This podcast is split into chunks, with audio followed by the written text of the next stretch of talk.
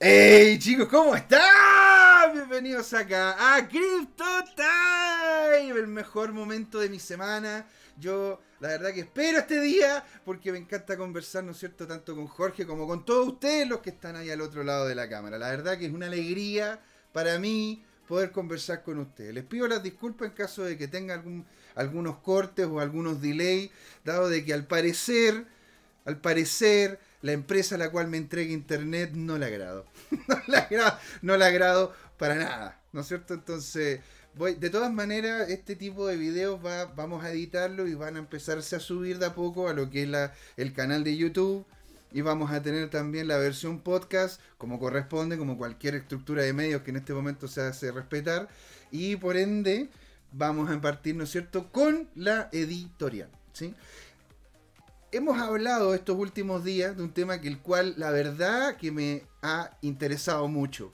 Le he dado cerca de tres semanas de forma consistente, eh, algunos bloques de tiempo, alrededor de dos, tres horas por día, para poder revisarlo en detalle, porque no me había adentrado tanto como en otro tipo de temas, lo cual siendo yo trader y siendo, ¿no es cierto?, vinculado con el tema de mover dinero de punto A a punto B y en las diferentes plataformas, no me había metido tanto en aquello. Yo soy más de la estructura, de hecho lo estaba conversando ahí con Jorge tras bambalina, de hacer compra, de hacer compra de algunas cripto y mantenerlas en el tiempo, o poder ver algunos proyectos que sean serios y poder justamente jugar con ellos a mediano o largo plazo. Esa es mi estructura de inversión.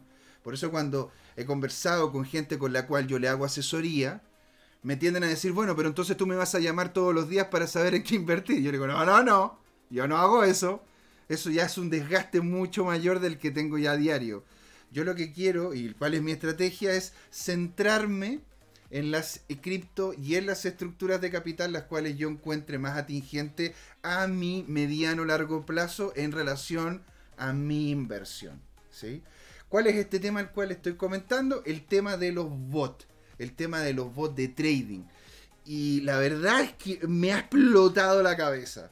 En el sentido de que yo no tenía idea la cantidad de diferentes bots que hay. O sea, con decir que yo no tenía idea que un amigo estaba, estaba haciendo un bot. O sea, con decir eso, estaba conversando con él y dije, no, es que estoy metiéndome ahora con el tema de los bots. Ah, pero yo tengo uno. Y yo, ¿me estáis? ¿En serio?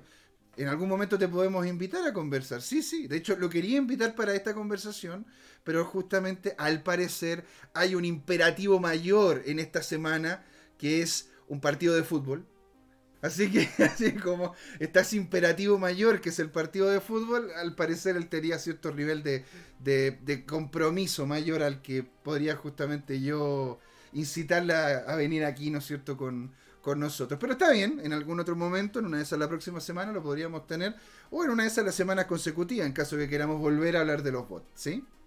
Dicho eso, encontramos varios tipos de bots. Y los estuvimos conversando con Jorge. Uno de ellos son los bots propietarios, ¿sí? que son bots que tú llegas y los compras para poder tener acceso a la plataforma y dentro de la plataforma muchos de ellos tienen marketplace. Entonces, si uno tiene, la, tiene una estrategia que sea interesante, contingente y que esté entregando buenos dividendos, uno la puede colocar ahí y las otras personas te pueden comprar la estrategia para tener esos dividendos. Hay otros los cuales tú puedes hacer sombra, los cuales no es necesario pagar por la estrategia, pero puedes hacer lo mismo que está haciendo esta otra persona, la cual le está yendo muy bien.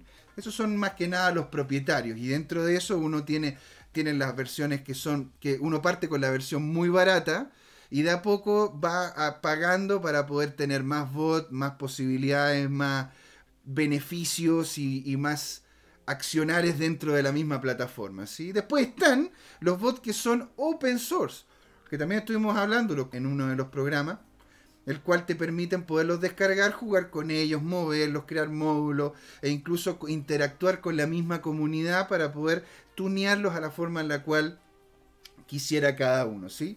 Ahora, muchas de las preguntas a las cuales me han llegado a través de las diferentes plataformas es Sí, pero es que el problema es de que yo no creo en esos bots. Yo no creo en los bots open source porque me pueden, me pueden hacer daño. Yo no creo en los bots de en los bots cerrados, ¿no es cierto?, propietarios, porque al final termino entregando mi información a una entidad que yo no tengo conocimiento de dónde es, quiénes son, y independiente de que hayan 10, 20 millones de dólares dentro de esa plataforma, no quiero, no quiero. Ok, ok, ok. Entonces me aboqué a la tarea. Dije, ok, todo por ustedes, chicos. dije, me aboqué a la tarea. Dije, ¿cómo puede, cómo pueden las personas y los amigos, amigas que nos siguen acá en CryptoTime poder hacer trading, ¿sí? Sin necesariamente tener que tener una plataforma en la cual ellos tengan que vincular su cuenta, sino que sea directamente en esa plataforma. Y ahí es donde llegamos al tema de los bots que están dentro de Binance, que es una de las cosas que vamos a hablar al final. Ahora, ¿por qué esto es importante? por algo que también vamos a conversar con Jorge este, cuando justamente le demos el pase, es de que han habido estos días, sobre todo esta última semana, movimientos en la cripto que han sido de un alza, un alza interesante en algunos casos, sobre todo en algunas monedas puntuales, y caídas muy fuertes en algunas otras que incluso han sido tradicionales. Qué decir lo que ha pasado con Ethereum, lo que ha pasado con Bitcoin, y con incluso monedas tradicionales, como monedas que ahora se están llamando tradicionales, como Solana, ADA y otras más.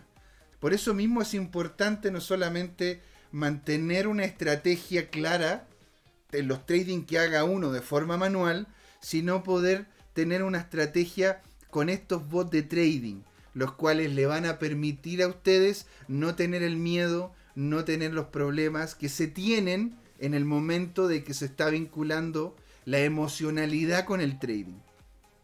Sin más preámbulos, dado esta, esta, editorial pequeña para poder dar inicio al, programa, le damos la bienvenida a un grande, a don Jorge. ¿Cómo está, don Jorge?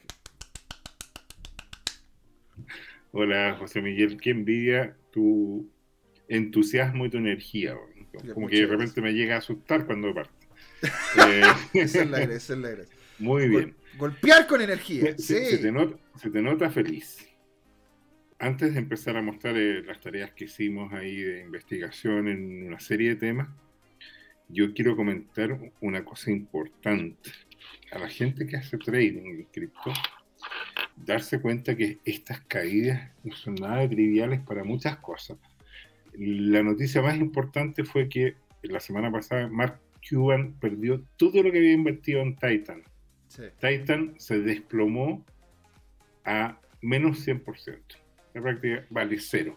Quizás puede tener un robot, un rebote de alguien que quiera hacer un, tema simbólico, pero en la práctica eso destruyó cientos de millones o tal vez miles de millones de dólares.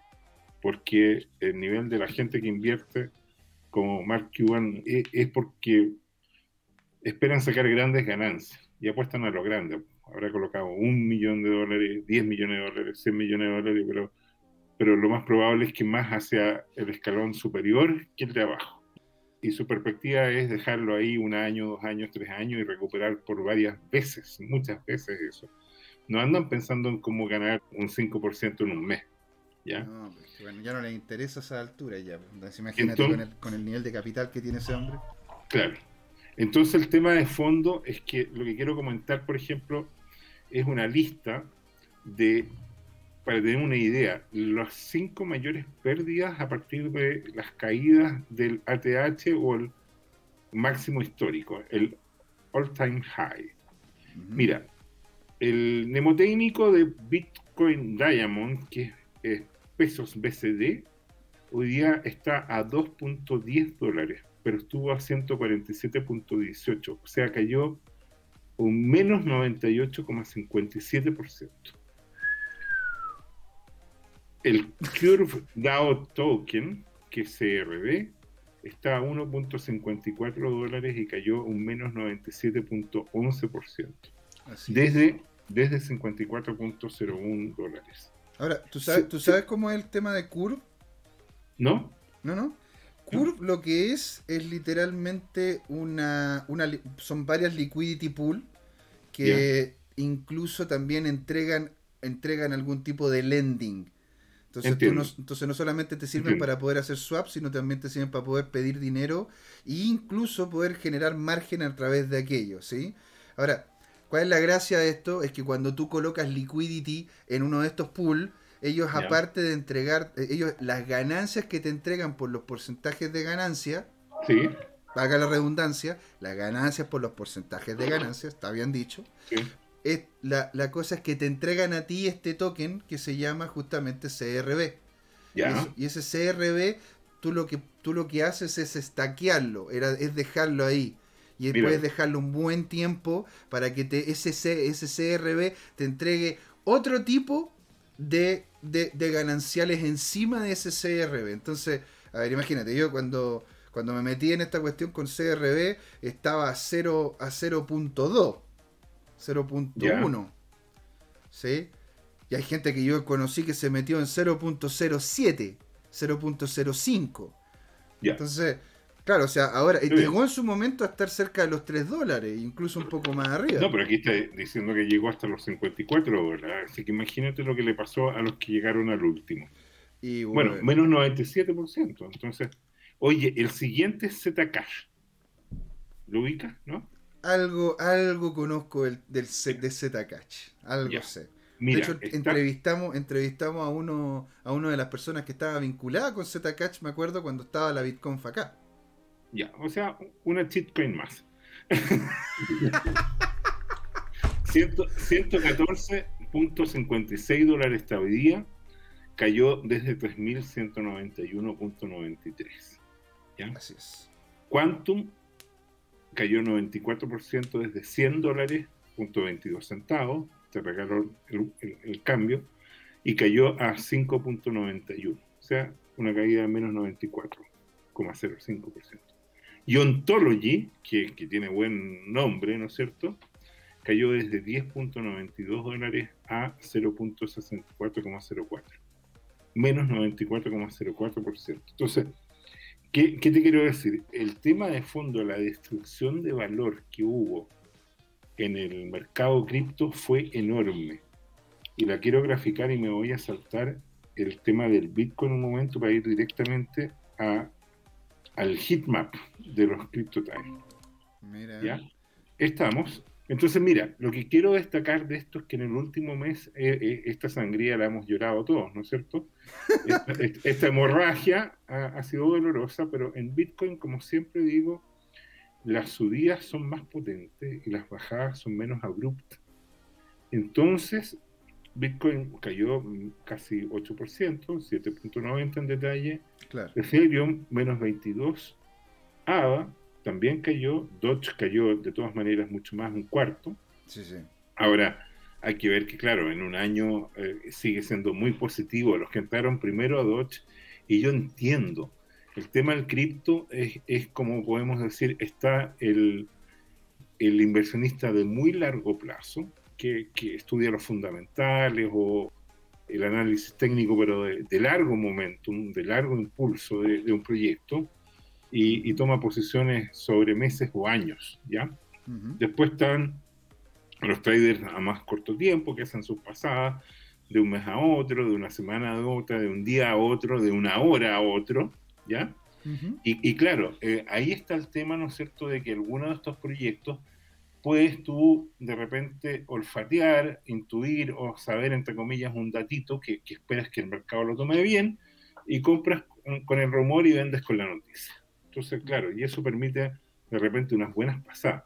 Pero como muestra este gráfico acá, hay casi 8.000 monedas y proyectos. Y la gente apuesta en todos esos proyectos, con más o menos énfasis. Obviamente que yo pongo siempre los top 10, máximo podría poner los top 100, porque el resto en realidad es, es como ir al casino y jugar en la ruleta o jugar, qué sé yo, en los tragamonedas. Ahora, de repente, de tanto jugar, uno de los tragamonedas se gana, pero olvídate algo mejor que la lotería y, se requete contra, forra, dicho en lenguaje coloquial, y estamos listos, digamos. Y claro, y ahí viene el tema del perfil. ¿Qué, qué, eres tú? ¿Un inversor? ¿Eres un especulador o eres un apostador? ¿Ya? Y no voy a entrar hoy día en los detalles, en algún momento lo vamos a desarrollar, pero básicamente es, distinto, porque el apostador, ahora que los casinos están cerrados, entra con otra perspectiva. A ese tipo le gusta la, adrenalina de tomar posición y ganar o perder. Obviamente que le gusta más ganar que perder, pero, pero el tipo vive en función de, gozar, por así el riesgo. ¿Ya? Claro, cuando yo estaba en el trading, a eso, a eso los decíamos los junkies. Los, que son, los que son como. Los que están ahí por la emoción del, del, o por lo menos por la idea del creer que le pegaron el palo al gato. O, que, o que, le van a pegar, claro. ¿Me entiendes o no? Ahora, ahora Todo, todo depende, porque uno puede llegar, y eso también se lo, comento aquí, ¿eh? uno puede llegar y justamente hacer su trabajo y puede tener un porcentaje de la inversión en estructuras más serias y otro porcentaje dejándolas en el juego, dado de que algunas veces, y eso es cierto, más de alguna vez, incluso haciendo la investigación y todo, hay ciertas empresas las cuales parecen ser que van para arriba y terminan cayéndose, y hay otras que no tenían muchas perspectivas y terminan siendo grandes joyas. Sí. Ahora, si tú te fijas, está en letra bien chiquitita, pero yo la voy a ir leyendo debajo de donde está el encabezado CryptoTime Hitmap. Está el tema del market cap o la capitalización mm. o valoración del mercado. Fíjate que hoy día es de 1,4 trillones de dólares, o sea, estamos hablando de casi cinco veces la economía chilena en un año, ¿ya? Y eh, remontó, pegó ya un salto importante, 5,81% en el último periodo, que en este caso es el último mes. Ahora, esto viene de haber caído prácticamente el 50%, porque estábamos más cerca de los 3 trillones, habíamos pasado los 2 trillones en todo este tema. Y lo que podemos observar también arriba es el tema de la dominancia de Bitcoin. Bitcoin llegó a caer en dominancia bajo el 40%. La gente de Ethereum ya estaba, no sé, sintiéndose campeones porque se hablaba del flipping, en el cual la valoración de Ethereum eh, o de la moneda Ether iba a ser mucho mayor que la del Bitcoin. Pero en la práctica eso se revirtió. De alguna manera el proyecto Ethereum llegó a un punto crítico en que se desplomó después de estar más cerca de, ir camino a los 5 mil dólares que, que, ahora estar, digamos, un poco arriba de 2 mil, digamos. Entonces, esa caída fue potente en el último mes. Si lo miras en la última semana, claro, eh, se recuperó Bitcoin, definitivamente cayó en la última semana. Vamos a, a hablar un poco sobre las causas y algunas hipótesis que tenemos.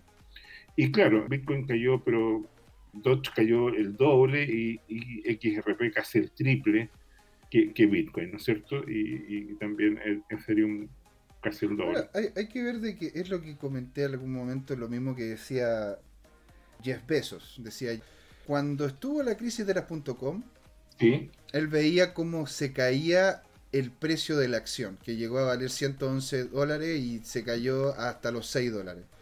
Y uno tiene que ver, ¿no es cierto?, cómo es que ese proyecto... y, él decía, yo, yo veía ese, precio caer, el precio de las acciones, o como podría ser el precio de las cripto, y yo veía lo que estaba pasando con la compañía, y la compañía iba para arriba, la cantidad de usuarios, la cantidad de gente y todo. Por poner un ejemplo, XRP. un buen ejemplo. XRP acaba de terminar de cerrar con la Confederación Africana para poder ser lo que es Visa en otros países. Interesante. Pero, en toda la zona, en toda la zona de lo que son los países africanos desarrollo, los países africanos con mejores perspectivas de desarrollo. Lo puedo colocarlo de esa manera. Lo que está pasando con ADA, ¿qué es lo que está pasando con ADA? Han llegado cerca de 25 proyectos nuevos a ADA, de los cuales varios de esos proyectos de hecho están, están desarrollándose, están desarrollándose gran parte de ellos con equipos de proyectos que salieron de Ethereum. Entonces son, son gente seria que la cual tiene más de algún proyecto vinculado. Es lo mismo que está pasando, ¿no es cierto?, con, la red de Solana. Solana está creciendo mucho en ese sentido. O sea, a ver, BNB. ¿Qué decir de que BNB en este momento, ¿no es cierto?, está bajando y ha bajado lo que me está mostrando ahí la semana un 10%. Ahora, Dicho eso, BNB, ¿no es cierto? Binance, como empresa como tal, ha tenido, un ha tenido un crecimiento casi explosivo estos últimos meses por una serie de regulaciones que están empezando a salir en otros países. Entonces, hay que, hay que tener, hay que tener, ¿no es cierto?, una mirada en la que si uno está viendo esto como, como y tú bien dices, si es que tú estás haciendo esto como especulador, claro, vaya a tener, vaya a tener un mal momento. ¿sí? Porque va, a ser, va a ser como el meme, ¿no es cierto? Como ese meme de, South Park, donde dice, ah, sí, páseme la plata, ¿cachado? Ese meme donde sale el tipo del, del, banco, ¿no? Sí, páseme la plata. Sí, la metemos acá, la metemos en derivado, hacemos esto, ah, y se fue. ¿Te das cuenta? Buen punto, sí. No, definitivamente, el proyecto Binance no hay duda que, que va a prevalecer en el largo plazo, porque, mira, por muchas razones, una de las cuales, y, lo vamos a ver más adelante, es que uno de sus competidores acaba de salir del mercado, de los grandes en China. Lo vamos a ver en detalle. Entonces, definitivamente, claro, ahí desaparece un, tremendo potencial de competencia. Bueno, y en el día, oh, caritas felices, ¿no es cierto? Aquí todas son resales, y hoy día remontó. Y eso hace crear la, la ilusión, ¿no es cierto?, la esperanza de que probablemente ya este, este mínimo local que, que incluso rompió bajo los 30.000, a pesar que rebotó enseguida, ese mechazo que se pegó, porque había poder comprador, ¿ya? Y lo otro que me llama la atención, que es importante entender cuando uno toma posiciones en esto para ser prudente y tener una estrategia media arriesgada si quieres ganar mucho, pero media conservadora si es que teniendo en cuenta lo siguiente estos mercados, no hay duda, son manipulados. Todos los mercados del mundo son manipulados. Yo voy a hacer una metáfora simple para ilustrarlo. Hay que imaginarse que todo este movimiento de capitales es un gran océano. En ese gran océano hay sardinas. ¿Quiénes son las sardinas? Por ejemplo, un tal señor Luxich, o el gerente de, la mesa de dinero, o el del gerente general del Family Office del señor Luxich, o del señor Polman, o qué sé yo, una serie de, grandes empresarios en Chile. Son sardinas, son chiquitos. Tú y yo somos menos que el, el pez más chico, somos, somos microplancton, para ser bien honesto. Están las ballenas, pero te cuento algo, están las orcas también. Y de repente podríamos decir están los ictosaurios, que todavía están vivos, que fueron los dinosaurios marinos más grandes del mundo, que, no sé, a, a las orcas se los comían con una muela, digamos. Entonces, ¿cuál es el tema de fondo? Suponiendo ah, que, las orcas. ¿Quién es una orca? Si, alguien quiere saber, si alguien quiere saber cuáles son los ictosaurios, es el que se come en la última película de Jurassic Park. Exacto. Es la que se come al tiranosaurio que lo, no sé, le hicieron cuestiones genéticas y cuestiones así. Sí. Ese, ah, ese ah. es el ictosaurio. Así, así de grande sí. Entonces, mira, el tema es que en, en, el mundo capitalista, por ejemplo, el ictosaurio sería el JP Morgan. ¿Ya? El JP Morgan acaba de publicar hace, unos días que, tiene 500 mil millones, o sea, 500 billion, o si tú quieres, 0.5 trillion dólares, ¿ya? O sea, es una cantidad de plata en caja, ¿ya? Líquido. El vuelto al pan, ¿no? O sea, o sea, si le ofrecen comprar, qué sé yo, la mitad de Apple y le dicen, o te vendo todo Apple a precio de, descuento, y, pero págamelo en caja, el tipo va, le dice al tesorero, gírale el cheque y ahora somos dueños de Apple, por decirte algo. Ya, entonces, y esos, esos tipos son capaces de, por ejemplo, comprar cualquier cripto, cualquiera. Usar el 1% de su capital, que son 5 mil millones de dólares, el 1%, y con eso mueven el mercado para donde quieren. Pueden vender a pérdida. Asustan a todos los inversionistas chicos retail que creen que esto se va a cero, que no entienden bien el proyecto, venden despavoridos, con pérdida, y después los tipos compran y recompran a precio de descuento y recuperan toda la, la, pérdida que habían incurrido por asustar a, este tema. Esto, esto no es opinión, esto se ha visto y lo voy a demostrar en un Twitter con el análisis, porque vuelvo a la idea central.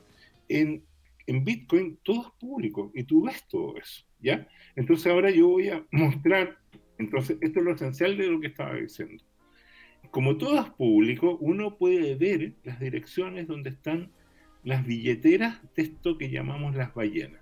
¿ya? Mm. Entonces, ¿qué es lo que pasa? Que esta ballena compró, ¿no es cierto?, hace tiempo ya, compró 4.106 bitcoin, equivalente a, a 143 millones de dólares, ¿ya? Y lo agregó durante todo este desbande que hubo la pasada, la pasada semana. Mira, cacha, o sea, es, él compró casi la mitad de lo que salió la pizza, la primera pizza que compraron con Bitcoin. Pero mira, mira cómo, cómo, está este tema, que es lo que sería. Esta ballena misteriosa, dice, antes había previamente vendido 1.500 bitcoins en el tope que hubo hace dos semanas atrás en 40.000. Cuando una ballena vende esto, produce un desbande, porque obviamente el precio cae porque tenés un poder vendedor muy grande, la gente se asusta y empieza a bajar todo el cuento. Entonces el tipo lo hizo, pero con toda ignominia. Ahí tenemos una manipulación del mercado en que una ballenita, que es nada comparado con el JP Morgan, mira, mira, mira la plata que movió, movió 143 millones. millones de dólares, ¿ya? Y ahora el tipo tiene 4 billion dólares, o sea, 4 mil millones de dólares, o sea, tiene menos del 1% de lo que tiene JP Morgan. ¿Te fijas? Hmm. Entonces, y, y, tiene más que, esto es interesante, tiene más que MicroStrategy, y obviamente tiene más que Elon Musk porque Elon Musk empezó tarde y, y, empezó a comprar a un precio más del doble de este tema. ¿Te fijas? Entonces, este es el nivel de inversionista grande que de repente produce un verdadero terremoto, ya un nivel de terremoto a, nivel de placas tectónicas, porque 115 mil sobre 18 millones no deja de ser relevante. ¿Por qué? Porque de los 18 millones de Bitcoin hay una cantidad súper relevante que está ahí que está guardada y que no se mueve para nada, y que el precio puede caer a la mitad o puede subir al doble, y esas billeteras no les interesan porque están para el gran juego. Entonces, esto es lo importante de entender, que estas manipulaciones producen unas correcciones de más del 50% como la que sufrimos en, en los últimos dos meses, pero eso no significa que se vaya a cero. El mejor ejemplo es que este tipo vendió a 40 y compró en promedio a 30. O sea, Imagínate, pues renovó su portfolio y se ganó por lo menos un 30% en la pasada. O si tú quieres un 25%, porque, porque compró. Ah, bueno, hay que ver qué es lo que toma. Ahora, este movimiento, insisto, 4.000 sobre 115.000 fue un movimiento que, entre comillas, apostó, porque, porque es una apuesta, porque a lo mejor el tipo liquida los 4.000 BTC y de repente hay un ETF que tiene, por ejemplo, Grace, que ha, ha puesto más de 40 mil millones de dólares en este tema. Y el tipo de repente va y dice, oh, qué oferta, y, tiene una orden de compra y compra los 4 mil al tiro y el precio se dispara. Claro. ¿Te fijas? Y eso va a otra cosa importante, fíjate, que, que, tiene que ver con el tema. En Estados Unidos todavía los estadounidenses están, siguen tramitando la SEC, que es, la Secretaría de Comercio de Estados Unidos, la, que se la comisión, perdón, que se encarga de, ver los temas económicos, las autorizaciones de fondos de inversión, está tramitando más de 8 ETF, que son estos fondos de inversión que están regulados y que tienen algún nivel de garantía y, de precauciones en su gestión. Bueno, ayer o antes de ayer, en Brasil se abrió el primer ETF sudamericano, ¿ya? Antes que los de Estados Unidos. Y en Canadá, recordemos, hay tres ETF. O sea, esta burocracia estadounidense que se decide, que no se decide, entre paréntesis, creo que el gobernador, uno de los candidatos gobernador de Nueva York, quiere transformar a Nueva York en el centro de Bitcoin. Así es. Así el, el, alcalde de Miami ya declaró que quiere ser el hub de Bitcoin. Ya lo es. Ya el tipo ya tiene completamente asumido, ya poco menos que quiere pagar los que quieran recibir su sueldo en Bitcoin, lo van a recibir. Y, te cuento algo. Está, invitando a Binance. Y ojo, ah, una cosa importante, Una, cosa, una cosa importante, ¿qué es lo que es un ETF? Para la gente que nos está escuchando, ¿no es cierto? Es un Exchange Traded Fund. Claro, es un, es un, es un fondo que cumple requisitos para que se pueda transar en bolsa.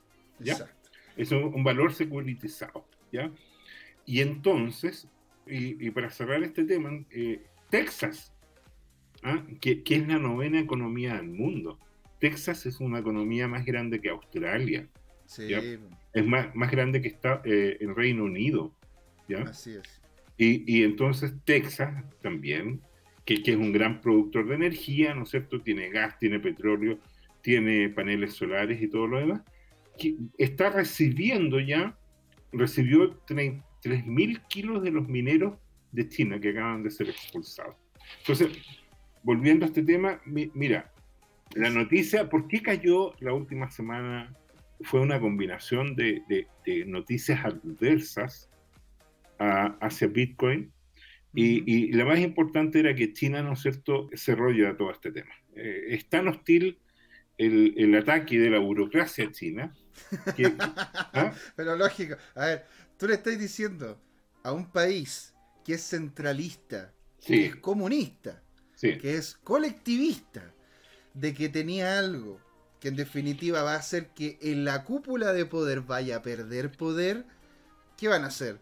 A ver, pero si era lo que hablábamos la otra vez, es como que eh, eh, China con este tipo de dinámica es como que yo todas las semanas llamara a mi ex polola y, le dijera, oye, pero acuérdate que terminamos, ¿ah? Pero oye, no, te no se te vaya a olvidar que terminamos. ¿ah? Entonces es como, es lógico que va a decir eso, ¿me entendés? ¿no? Ahora, lo bueno es que este tipo de, Yo lo veo como algo bullish.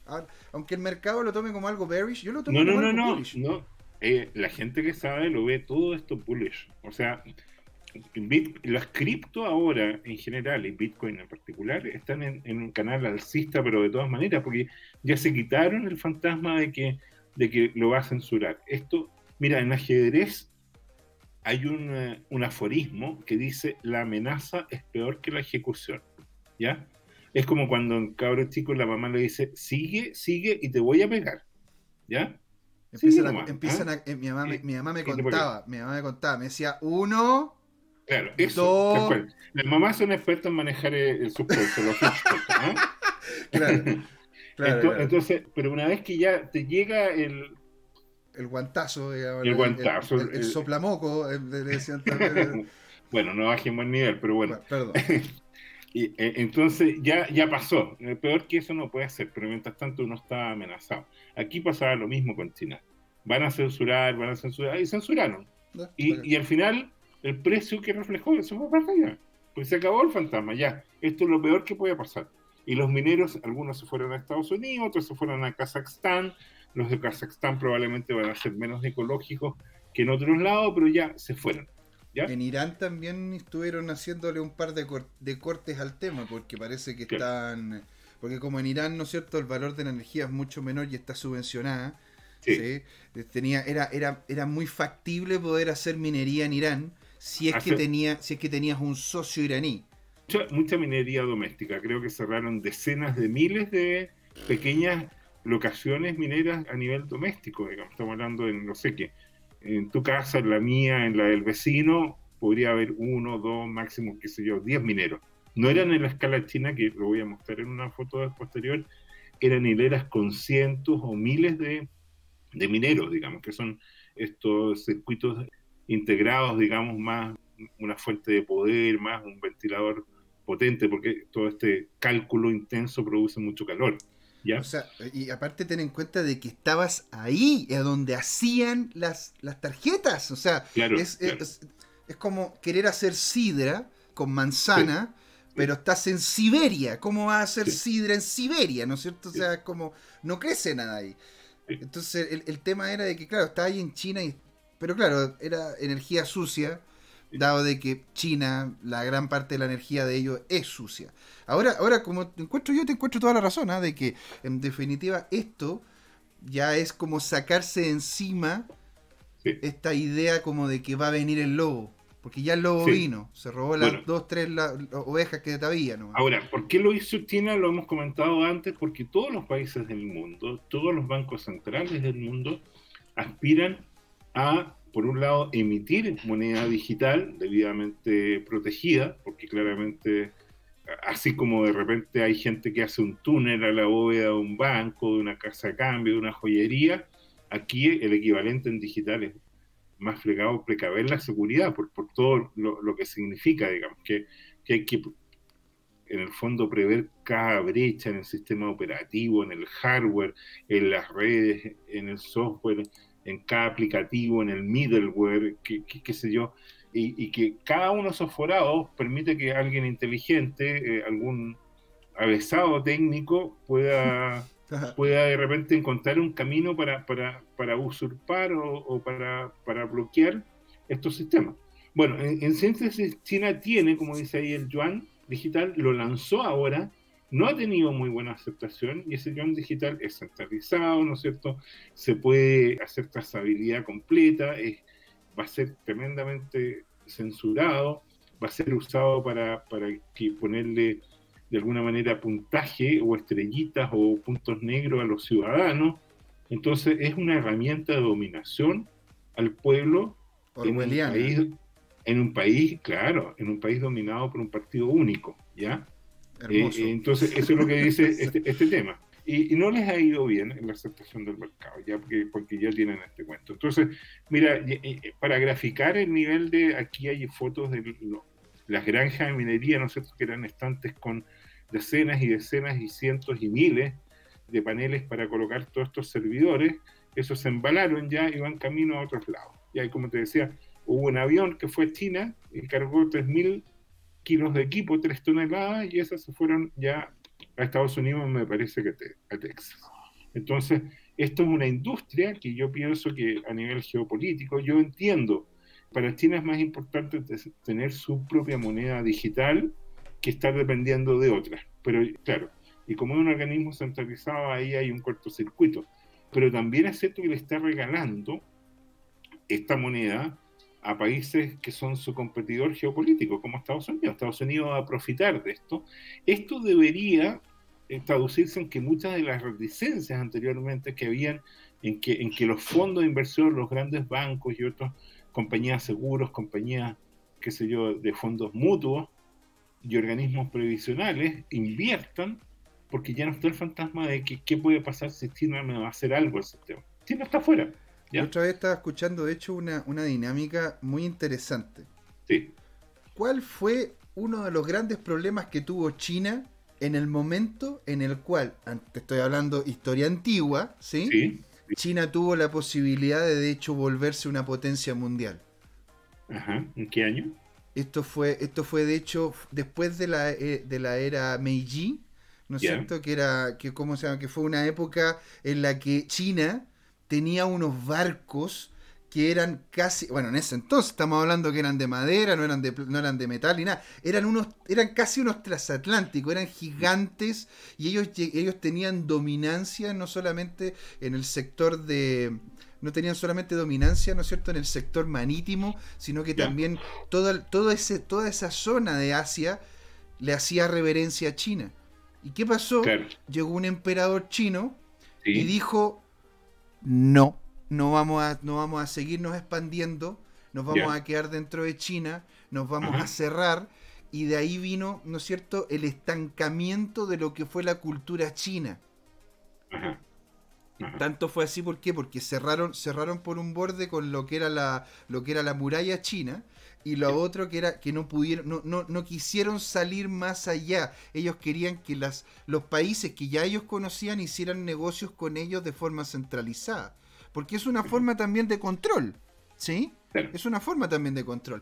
Entonces ellos llegaron y, literalmente y están los barcos destruidos en el fondo de la costa de China, en donde justamente ellos llegaron y destruyeron todos esos grandes barcos que tenían. Ellos pudieron haber incluso, entre comillas, ¿no es cierto?, haber descubierto América. Si los barcos que ellos tenían eran 3, 4, 5 veces más grandes que los tres que descubrieron América, que era la, que era como se llama la, la, que, venía a Colón, ¿no es cierto? La Pinta, la Niña de la Santa María.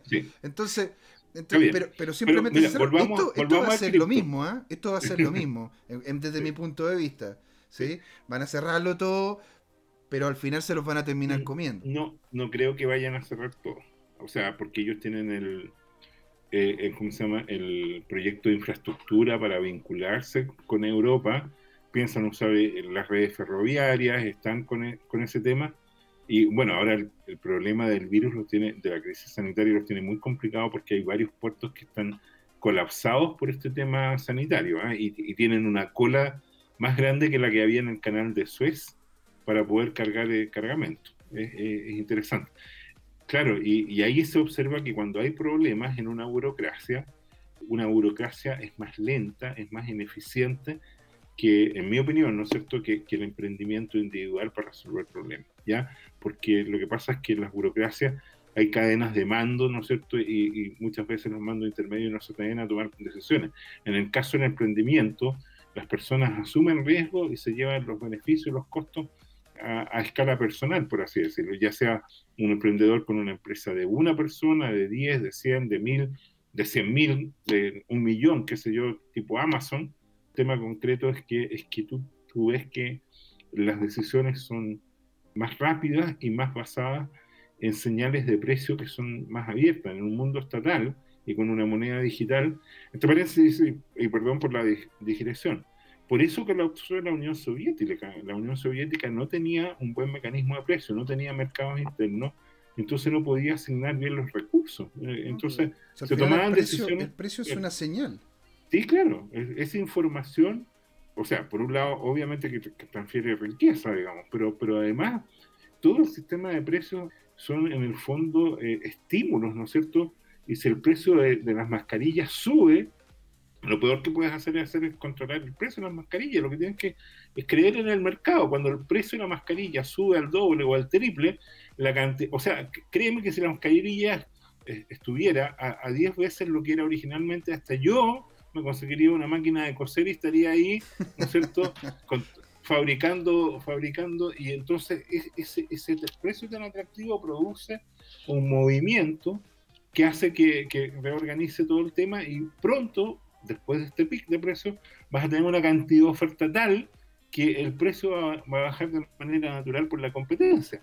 En cambio, en una regulación de precios lo que produce este cuento es escasez y mercado negro, digamos, y terminas en una situación socialmente peor. Pero volvamos al, Bitcoin. un, detallito, un detallito. A ver. Recomiendo mucho un libro.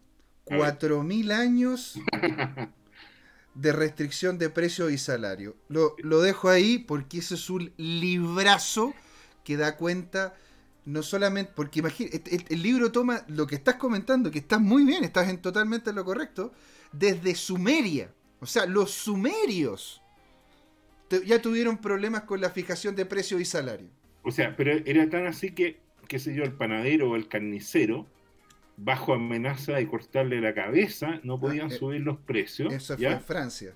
Y, no, no, en Sumeria también los, tipos, los tipos no, no, no, en ese tiempo no habían ni código, el, el soberano o el visir, a veces que era el mandatario, el soberano, era igual de categórico. ¿ya? Y a pesar de aquello, a pesar de que se corrías riesgo de que te cortaran la cabeza, el panadero y el, y el carnicero subían igual los precios.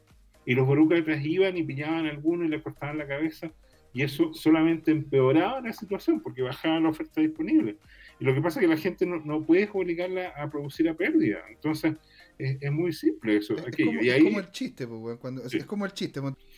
Ponte tú, llega ahí y dice, oye, llega el presidente y habla con el ministro de Hacienda y le dice, quiero que la carne baje de precio. Y le dice, pero, pero ¿cómo que baje? Sí, que baje de precio, que sí o sí baje de precio. Pero a cualquier costo, a cualquier costo. Entonces llega, manda un decreto del ministro de Hacienda y dice, todo aquel el que tenga carne en las bodegas mañana le cortamos la cabeza. Y la carne, el precio de la carne. ¿Por qué? Porque tenéis que deshacerte de toda la carne que tenéis. El problema es al día siguiente. Pero eso era una cosa que quería decir. Ahora volvamos al Bitcoin. volvamos al Bitcoin. Que es lo que nos compete. basta de historia. Mira, el último mes en Bitcoin ha sido muy entretenido si tú lo piensas. Mira los volúmenes, mira los mechazos, mira el 24 de, de mayo, Después, mira el, 23 de junio, mira, cayó bajo 29 mil. Ahora, perdón, sí, bajo, bajo 30 mil dólares, 20 eh, mm. mil y algo creo que 29 mil y algo. Pero fíjate que hubo algo raro. Yo vi en los Twitter que hay un tipo armando una campaña porque encontró que ese mechazo había ocurrido en Bitfinex. Hubo una liquidación. Entonces ahí surge la duda de por qué en algunos exchanges gente que tiene posiciones son liquidadas. Y entonces empieza a haber la sospecha de que nuevamente hay manipulación, que hay los exchanges producen de repente unas órdenes medias fantasmas para producir, que se activaciones stop loss que no tienen un referente en el mercado, sino que son exclusivamente a nivel local. Y eso genera muchas dudas. De hecho, algunos tuiteros chilenos y, también en los WhatsApp han deslizado las mismas críticas y sospechas hacia los exchanges, algunos de los exchanges de acá. Eh, son situaciones extrañas, ya son difíciles de probar, de velocidad. ¿Puedo ser abogado del diablo acá? sí, claro. Eh, ¿Y, qué, qué, pasaría si te dijera que fuese que son, ¿cómo se llama? Lo, el tema de los márgenes. de que hay, hay que hay un montón de personas que están queriendo, ¿no es cierto?, obtener ganancias a lo corto plazo, a mediano plazo, y eso lo que termina pasando es que terminan tomando posiciones con márgenes de por 10, por 50, por 100, por 150. Bueno, eh, o sea, el análisis forense de Luis dará quién tiene la razón, ¿no es cierto? Pero, pero es, definitivamente complicado el tema. Es, una zona gris, si tú quieres, que genera este tema. Por eso, nuevamente, aquí el tema de si tú quieres dedicarte al trading, yo no soy el más apto como para, para criticarlo para favor o en contra, porque tú sabes que una máxima de los bitcoiners maximalistas como yo es not your keys, not your bitcoin. O sea, tú no dejas una posición en, el exchange y te lo llevas a otro lado mm. y lo tienes en tu billetera, ¿ya? Y buscas otra forma de transar o buscas un tema...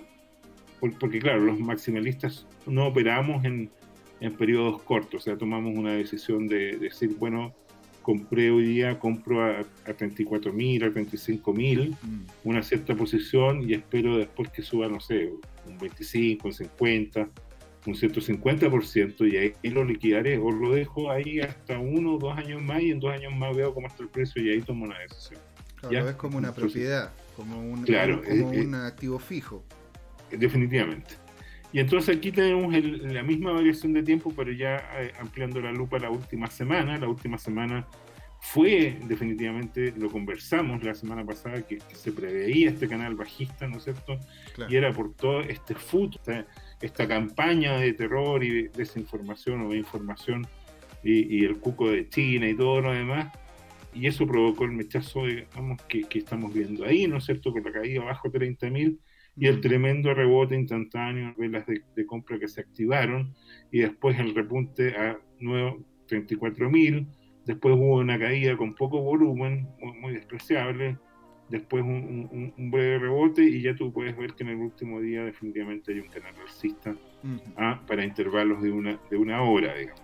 Si miras el último día, el último día estuvo un poquito agitado, efectivamente hubo una caída, pero con un repunte importante y con alto volumen. ¿Ya? Y después ahora ya estamos en la zona, ¿no es cierto?, estable en el canal entre 20. Ahora, pregunta, esto, eh, eh, tú sabes que si yo te pregunto cuál va a ser el próximo, el próximo día, o la próxima semana, el próximo mes, y me pego un carril, en realidad no tengo cómo saberlo, pero hay pistas. Curiosamente, ¿qué pista podría darlo? Este, este Twitter es interesante, ¿ya? Y de Coindesk, ok. Ya, entonces, ¿cómo funciona esto? Bueno, mira, nuevamente el villano en el mundo financiero es el JP Morgan. El JP Morgan fue el que promovió, como lo hace siempre, crear un mercado de futuro para este activo financiero. Bueno, en teoría lo creó antes de que Bitcoin se considerara una nueva clase de activo financiero. En la práctica ya está haciendo, está toda la, actividad eh, indica que a nivel tanto de institucionales como de retail, ya la gente considera el Bitcoin como una reserva de valor o como un activo financiero que, tiene su propia lógica, su propia estructura y todo lo demás. Para, entre comillas, manejar, manipular, en el fondo domar los precios, JP Morgan arma estos mercados del futuro en los cuales, ¿no es cierto?, la gente traza sus expectativas y tú puedes tomar posición en corto o en largo y en el fondo vas de alguna manera graduando a partir de las expectativas futuras y tú puedes entrar en, varias eh, situaciones, ¿no es cierto? Puedes estar en contango, en backwardation, en el cual dependiendo si el precio futuro es mayor o menor de lo que tenemos ahora, ¿ya? Mm. Y cuáles son las expectativas que en este momento el precio spot, el precio puntual de este momento, ¿no es cierto?, está eh, oscilando entre los 34 mil y los 35 mil dólares, ¿ya? En este momento en particular está a 34.705, ya está en un canal alcista definitivamente en el último día, y dado las presiones acá que está en el mercado futuro, ¿no es cierto?, que, que cierra la próxima semana, eh, esto ya tiene señales de dirigirse a 40.000. Ese, ese, ese es, el, es, el, es el punto, lo que se llama el max pain position, digamos, en el, en el cual tanto los que tomaron posición en largo como en corto encuentran su, su, punto de intersección, entonces todo indicaría que a menos que haya algunas noticias catastróficas a favor o en contra, digamos, este a fin de mes, este precio spot puntual debería converger al precio futuro ¿ah? de la el próximo viernes. ¿Y cuál, ¿Cuál serían las proyecciones en definitiva de ese precio? ¿Podría llegar, si hay un rango en el cual podría podrías decir que, estaría dentro de, este día, mañana? No, no, no, sé el intervalo confianza, pero uno... Ahora, ojo, ah, es importante recalcar, y algo que siempre lo hacemos en todos los programas, de que nosotros, independiente de que nos veamos, tengamos la misma tonalidad, seamos igual de sexys, ¿sí? que lo que son lo que son los lo, que son los asesores financieros nosotros no somos asesores financieros ¿sí? nosotros no, somos asesores financieros no conozco asesor financiero sexy, ah, bueno, está aquí. Pero esto fuera del programa, esto fuera del programa. Y, con pago de No, no somos asesores financieros, no recomendamos nada. Simplemente estamos compartiendo información, conocimiento y la experiencia que hemos tenido, alguna teórica, alguna práctica en, en, torno a, a, por un lado, transar valores en general y algunas criptos en particular.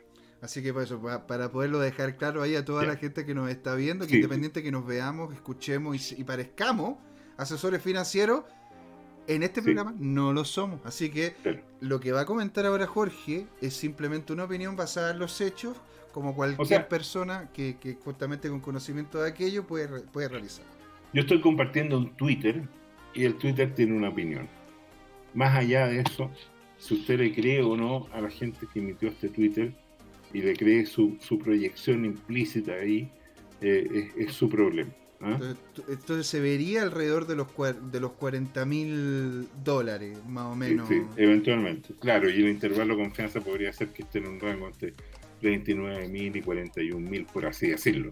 Sí, pues ahora, ahora porque tú está a 34, por lo tanto sería un aumento de 6 mil dólares en relación al que en este momento está. Así es interesante, ¿no? No, llega, sí, claro, está interesante. interesante. Bueno, para resumir todo lo que eh, estudié esta semana, voy a repetir este meme, ¿no es cierto? Eh, este meme lo puse, lo puse en un comentario de un tweet, creo que de Sharks BTC, y llevo más de 100 retweets de o sea, hubo un montón de gente que no lo conocía y que lo encontró entretenido y se dedicaron a hacerle like y hacerle retweet, ¿ya? Y son más de, 150, o sea, lo encontraron muy chistoso. Y hubo uno que comentó que me habían faltado los cinco primeros años, entre 2016 y 2012 más o menos, ¿ya? Que, que estaba con este cuento, ¿ya? Pero, pero ese era un comentario ya muy ñoño, porque, porque claro, obviamente que aquí la gracia, ¿no es, es que, la, gráfica está en poner al 2021 en el centro, estéticamente eh, es, divertido, digamos. pero, claro, dime. Pero con todo lo que hemos conversado y con el ban efectivo de China, este, este miedo debería desaparecer, porque si ya no tienes exchange en China, no tienes mineros en China, ¿cómo más podría China eh, actuar sobre, sobre el tema. Eh, o sea, lo único que podría ocurrir es que los chinos empiecen a comprar Bitcoin a precio de oro y lo vendan a precio de huevo para hacer bajar artificialmente el, sistema creyendo que lo pueden destruir, pero en la práctica nadie hace eso. ¿ah? Ningún millonario usa su poder para andar destruyendo plusvalía, digamos. Además que corre el riesgo que, que efectivamente pierda ese dinero y después el, activo remonte y, simplemente hizo una movida estúpida. Ahora, ya mostré que eh, otra cosa es que, es que tú manipulas el mercado, como mostré ya estaba lleno, ¿no es cierto?, que se arriesgó a vender a 40 mil, ya seguramente vio algunos indicadores, gente que, que, estudia o tiene estudios o contrata gente que hace estudios y que ve la dinámica de precio, digamos, ¿ya? En este tema y, que apuesta, ¿no es cierto?, que, la villa, que va a haber un, volumen de gente, principalmente retail. La gente que vendió en, en, la bajada de los últimos meses es gente que entró en los últimos seis meses, entró cerca del máximo y creyó que esta cosa iba a seguir disparada, entró con toda ingenuidad, no entiende probablemente los fundamentos de la tecnología Bitcoin Porque nuevamente, Bitcoin es cierto que es por un lado una criptomoneda, la primera criptomoneda, pero es mucho más que eso, es una plataforma, es un ecosistema, es una marca. Y, yo, yo, quiero enfatizar que es una tecnología, ¿ya? Es una tecnología y por lo tanto, y que permite a partir de esa tecnología, ¿no es cierto?, construir una serie de aplicaciones o, derivados, ¿no es cierto?, como algunos de los que hemos presentado acá. ¿Y tú lo llamarías como una tecnología o como una serie de tecnologías? Eh, o sea, definitivamente es un conjunto de tecnologías, ¿ya? Porque si tú lo piensas en el paper de Satoshi, lo que hace ese paper es, por un lado, definir y hacerse cargo de una serie de estudios, de mecanismos, de todo lo demás que habían sido planteados en las últimas décadas. Mm. Entonces, todo lo que es Bitcoin, que, que está, ¿no es cierto?, el proof of work, que está la securitización, está la estructura de los archivos con los árboles de Merkel, una serie de desarrollos criptográficos, ¿ya?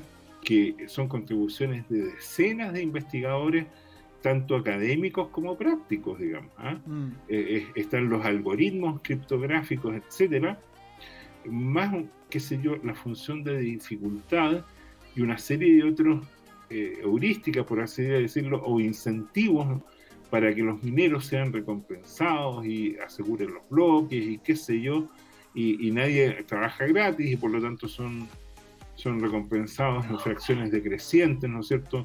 El mismo halving, que todos son mecanismos.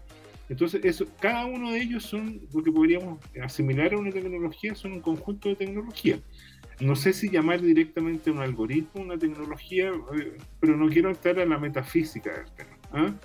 pero en la práctica, si uno, hace el esquema de, Bitcoin con mayúsculas, ¿no es cierto? Es una plataforma compleja, digamos, que reúne, como te digo, un ecosistema de desarrolladores, de inversionistas y cada uno de lo, de lo que eh, implícitamente ello implica, digamos. ¿ah? Los desarrolladores es gente que son programadores, son analistas, son, qué sé yo, gente que produce hardware, software, eh, eh, redes, reglas sobre las redes, eh, reglas sobre los mecanismos de consenso, etcétera. Pero bueno, me, estoy yendo en, el detalle técnico, ¿ya? Cuando sabemos que una parte importante de nuestros auditores quiere, digamos, de alguna manera, por así decirlo, hints o de, de, cuándo conviene comprar y cuándo conviene vender. Lo cual nosotros no damos, pero sí podemos compartir parte de lo que, de lo que el mercado está colocando. Pero en síntesis, para cerrar mi parte, querido amigo, antes de irnos al break, ¿no es cierto? Eh, yo creo que esto es un gran punto aparte. Esto genera, ¿no es cierto?, un nuevo párrafo en la historia de, de, Bitcoin y no hay duda que esto es, como tú dices, bullish. O sea, es alcista, una señal alcista. El mercado ya de alguna manera siento que está votando y que ya llegamos al mínimo local, hay, eh, gente que proyecta, ¿no es cierto?, una onda más de week off que llegaría bajo los 30.000. Sinceramente lo veo difícil, no veo cómo, porque, porque en realidad despejar este fantasma debería de alguna manera generar un canal alcista que va a tener, va a romper resistencia. Hay gente que, que postura que, según análisis técnico, hay una primera resistencia activa en 35.000, que para seguir el alcista eh, ahí tienen que llegar inversionistas a romper esa barrera de precio. Mm. Y después nuevamente nuestro antiguo conocido, probablemente simbólico, ¿no es cierto? Podría ser la marca de los 40.000 y definitivamente después por eh, proporción de Fibonacci la marca de los 43.000 dólares. Si eso se despeja, eh, según algunos analistas técnicos, de, en unos dos a tres meses más ya deberíamos estar llegando sobre los 50 mil dólares y de ahí eventualmente a un nuevo máximo histórico, ¿ah? sobre definitivamente los 66 mil dólares, digamos. O sea, de hecho, en, bueno, una de en, una de las presentaciones, en uno de, de los que mostrabas tú, tenías puesto, ¿no es cierto?, lo que era el gráfico del stock to flow que, lo, que estaban mostrándolo ahí, ¿no es cierto? Que era cómo era que justamente iba posiblemente terminar llegando el valor del precio más arriba. Eso es, ¿no es cierto? Ah. Pero esta última baja, ¿no es cierto? Esta partecita roja que vemos acá, este como ganchito rojo, es donde estamos nosotros ahora, ¿no? Sí, mira, ya, este modelo, este es un modelo, yo te diría, bastante porfiado, ¿ya? Hay gente que cuando vienen estas caídas, estas correcciones, de más del 50%, que no deja de ser espeluznante para cualquier otro activo financiero. O sea, te compras una casa en 100 millones de pesos y seis meses después está 50 millones de pesos. O sea, a menos que se te haya caído con un terremoto, una tremenda inundación, tú, tú decís, pero, pero ¿cómo puede ser esto que me deprecen tanto mi activo? O te compras, no sé, un Ferrari de 100 millones de pesos y, y el año siguiente cuesta 50 millones de pesos bueno, tú dices, pero ¿qué pasó si no lo he chocado? Por decir algo. O, qué sé yo, no sé, compraste acciones de, de, Copec y se desplomaron, o las de LAN. Eso, en, e, esa corrección de 50% en cualquier otro activo financiero es una desgracia personal, familiar, casi nacional, te diría yo, mm. empresarial. En las cripto esto es perfectamente normal. ¿Ah? Eh, entonces, ¿qué es lo que ocurre? Que no es que, ahora, ¿por qué es, esto eh, muy relevante? Qué bueno tu comentario ahora que, me permite eh, tocar este tema. Esto que está aquí, hay que notar que la escala está en logarítmica, ¿ya? Esto no es una escala lineal. Cuando uno representa la caída de precio, esta caída de precio en aritmético se ve increíblemente grande y hace que la gente se vuelva loca y crea que esta cosa es como como las típicas burbujas, tipo la de los tulipanes o la de los mares del sur, donde hasta Newton perdió una parte importante de su patrimonio, digamos, porque compró un poco al principio, ganó, se entusiasmó, después llegó de los últimos y se quedó después del desplome. Y ahí tenemos un genio que se empobreció significativamente por, por mal olfato, si tú quieres, o por evaluar mal una, por calcular mal una aceptación. Estamos hablando del creador, del rey del cálculo, digamos. ¿Ah? No, no, no, no, pudo saber bien cuál era el área bajo la curva. Entonces eh, eh, calculó mal la derivada. Calculó mal la derivada. Entonces, en el stock to flow, que insisto es un modelo proporcionado, hay gente que cuando esta cosa cayó, dijo: si cae bajo 30.000, bueno, el siguiente nivel de soporte es 23.000. ¿Ya? Y de ahí, si baja 23.000, capaz que haya un montón de gente en los institucionales que abandonen este tema y de ahí se va a cero. Cero simbólico, digamos. Nunca se va a ir a cero, cero absoluto, pero supongamos que nuevamente vuelve, por decirte algo, bajo los 10.000. En la práctica eso significa perder la credibilidad para siempre, ¿ya? Como le pasó a Titan, digamos, que, que hoy día habría que ser estúpido para ir a comprar ese, ese, proyecto, digamos, ¿cachai? Oh. Entonces, volviendo a este tema... le diría yo más masoquista, que sé yo. Ya, entonces volviendo a este tema, lo que está mostrando esto que eh, este modelo, obviamente que tiene oscilaciones, pero están contenidas dentro de un canal.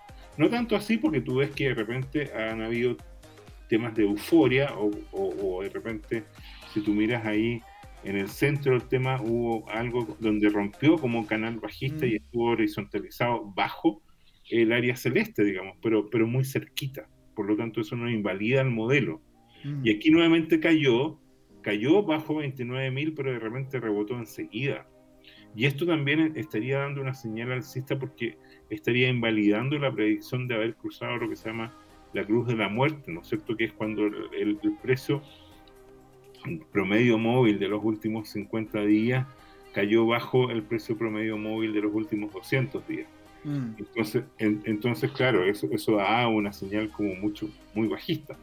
Ahora, puede que el precio mañana haya una ballena que se ponga a liquidar como loco, que sé yo, que el, gobierno chino tenga algunas, qué sé yo, acceda a algunas billeteras de mineros y, liquide toda esa plata, entre comillas, a pérdida.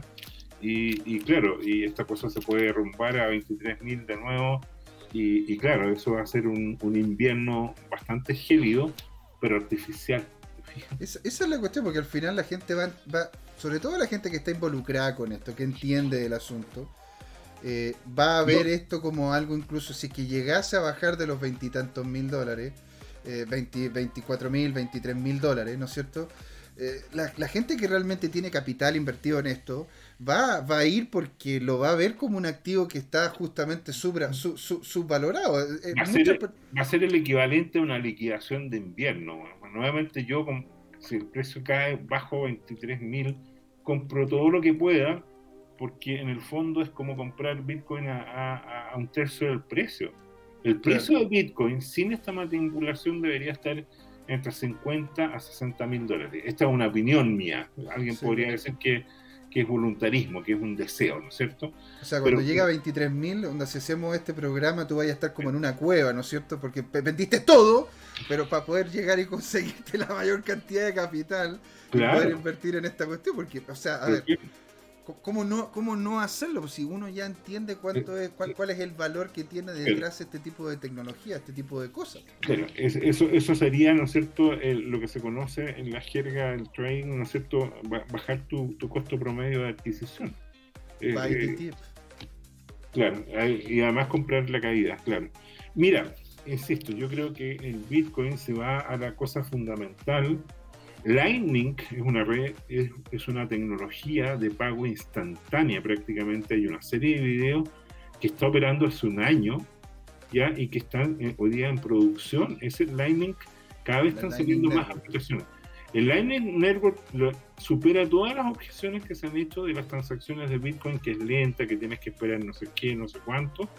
Y eso es lo que está. Ahora, ojo, ¿eh? eso es una sidechain. Eso es una sidechain. No es que sea on, no, no, es una on-chain como lo. No, no es una on-chain. Hay, una diferencia entre esas dos para, para, que la gente que nos escuche sepa de que pues cuando se está hablando de Lightning es como que yo dijera de que le vamos a colocar un add-on, ¿no es cierto?, a el, al Chrome o que le colocar, como que lo colocáramos un agregado, un adicional a lo que ya existe. Es un servicio, ¿no es cierto? es un servicio que, ya está disponible y que está operando en una serie de países africanos.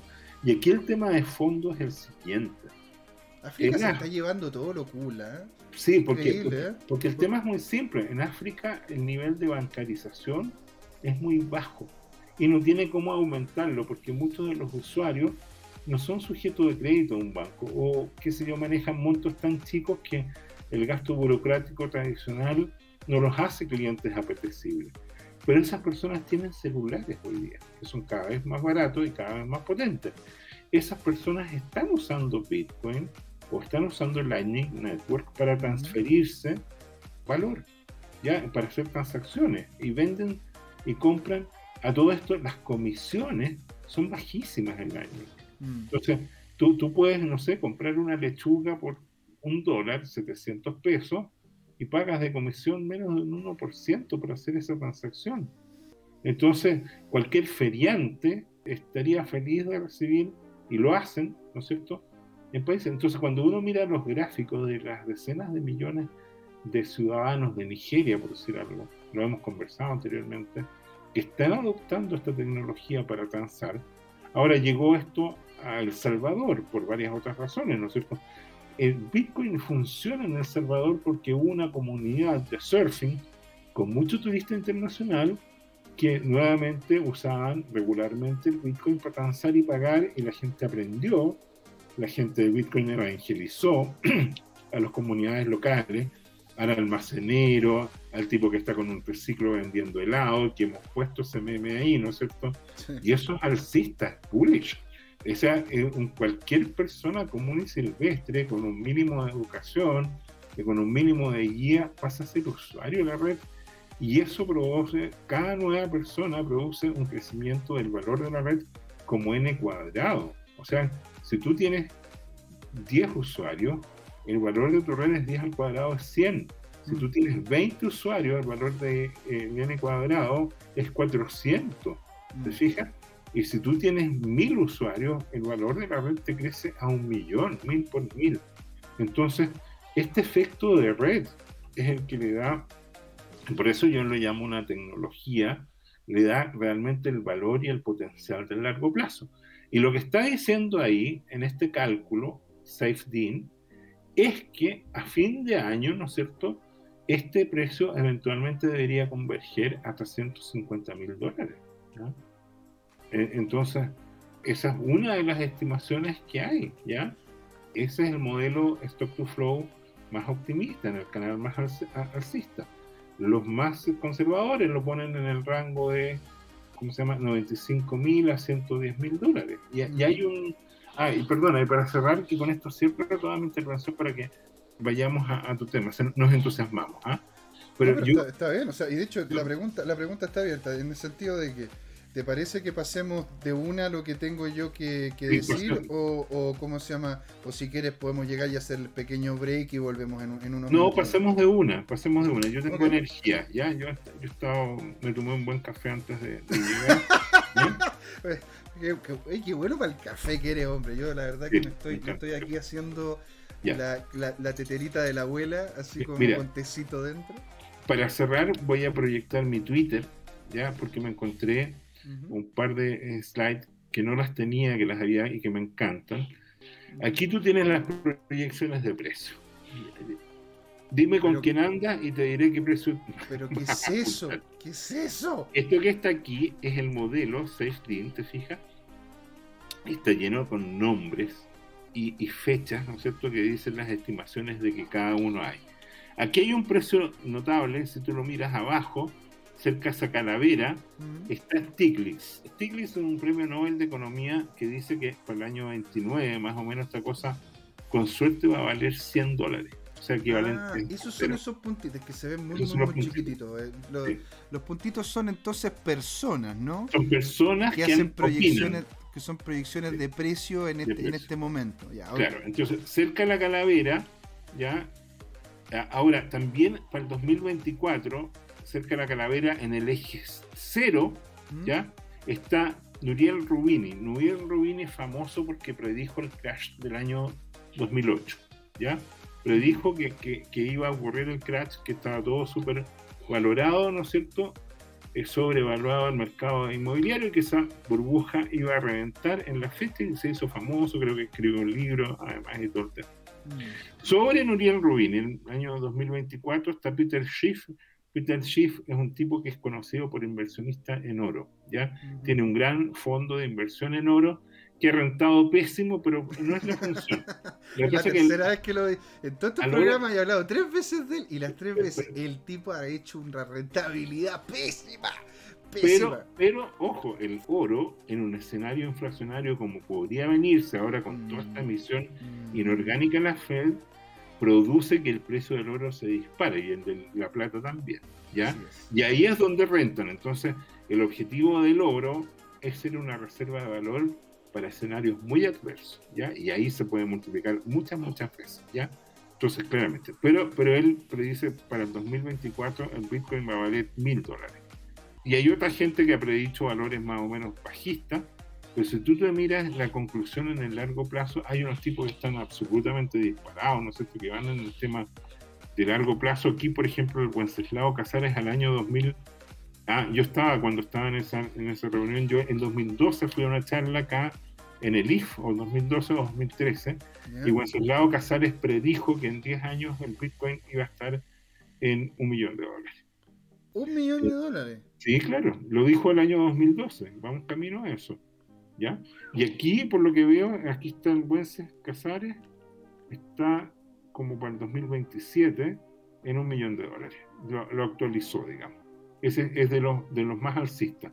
Hay tipos que están más disparados arriba. El plan B, que es el que inventó el modelo, dice que esta cosa al, 2000, al 2030 va a estar sobre los 10 millones de dólares perdón, en los 10 millones de dólares, sí, estoy, estoy más o menos bien, ¿ya? Y de ahí en adelante muchas veces más. Porque su argumento es que el mercado este que hoy día está pagando tasas negativas por los bonos podría colapsar y la gente va a empezar a dejar de tomar precisiones en el mercado de bonos, que son papeles que no tienen valor intrínseco, que, que el, dólar, el dólar podría devaluarse muchas veces, porque si no lo hace, eh, lo que va a pasar es que tiene una cantidad de deuda tan grande que va a ser impagable, que los puros intereses van a ser mayor que el crecimiento de toda su economía y todos los impuestos que pudiera recaudar. ¿Te fijas? Entonces, bueno, es, este eso también tendrá mucho que ver con, con, la gente no creyendo tanto en el concepto del Estado, de que el Estado ya dejó de ser esa estructura, esa estructura semi-monolítica en donde, que siempre va a existir, que siempre va a ser y que siempre va a estar? ¿Cómo lo, lo, ves tú de esa forma? No tengo una respuesta corta para eso. Tendría que construirla. Para el próximo, programa. vamos a tus votos. ¿eh? Ya, ok, bueno.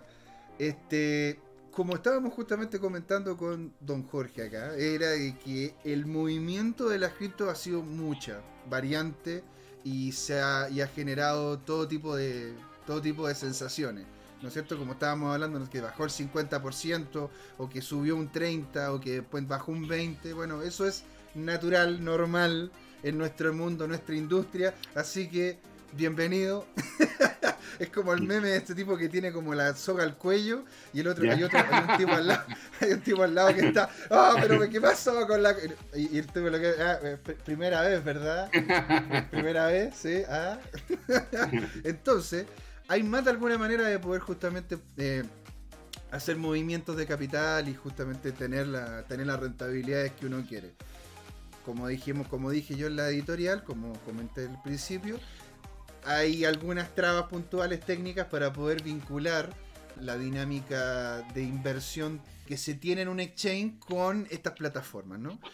Pero ¿qué pasaría si te dijera de que la plataforma en la cual por lo general la gente eh, utiliza para como exchange, que es Binance, tiene un bot integrado? Yo quedan así, wow, ¿en serio? ¿En serio? Tú puedes llegar y hacer trading bot, hacer un bot de trading dentro del mismo Binance uno cuando llega se mete a Binance, por lo general termina con esta página, ¿no es cierto? En donde uno llega y ve cuáles, son las, cuáles son los valores, las entradas, las salidas, las monedas y los trades que tiene el mercado con el gráfico en medio. Eso no es algo nuevo, es algo que toda la gente conoce, ¿no es cierto? Entonces, si uno quiere ver dónde está el bot de trading, uno tiene que meterse a lo que son los futuros de esta plataforma, ¿sí? Muy bien. Nos metemos acá, ¿no es cierto? Y nos vamos a los futuros. ¿Dónde están los futuros? En el tema de los derivados. Ya. En los derivados uno puede tener, ¿no es cierto?, los futuros en relación a una moneda estable o a futuros en relación a dos monedas independientes. Es como decir el peso chileno con el dólar, el yen con el dólar, el peso colombiano con el dólar, o el peso colombiano con el peso chileno, el peso chileno con el peso, ¿sí? O con el yen o lo que sea. Yo lo que recomiendo, sobre todo para las personas que están iniciando, es que empiecen con las estables, ¿sí? De ahí se pueden meter en otras que de hecho tienen una variabilidad mayor y son muy muy entretenidas, muy interesantes, pero no dejan de ser no dejan de ser volátiles. Entonces, uno se mete acá al tema de futuros. Ya. En el tema de los futuros, uno puede decidir cuál es la paridad de moneda a la cual quiere hacer la creación del bot. Ya. Entonces tú puedes. Yo lo que recomiendo es que se utilice de hecho la estable vinculada al dólar que ya tiene Binance. ¿Por qué? Porque se paga menos costo. Es más barato hacer trading de esa manera. Eh, explícame una cosa previa, como para dar el marco conceptual y, no perdernos todavía en la herramienta. Okay. Eh, simulemos que tú de repente quieres tomar una posición por 10 dólares, 100 dólares, 30 dólares, lo que, lo que, para ejemplificar este tema. ¿Cómo es el marco mental? Supongamos que le creemos a ese Twitter que dice que a fin de mes este, este futuro debería cerrar en 40.000 y que por lo tanto el precio ahora que está en 34.500 debería comenzar a subir hacia ese punto de convergencia para cierre futuro. Con ese dato, ¿qué, transacción quieres hacer poniendo y, tomando, entre comillas, y perdona por, la, por el comentario, apostando 10 dólares?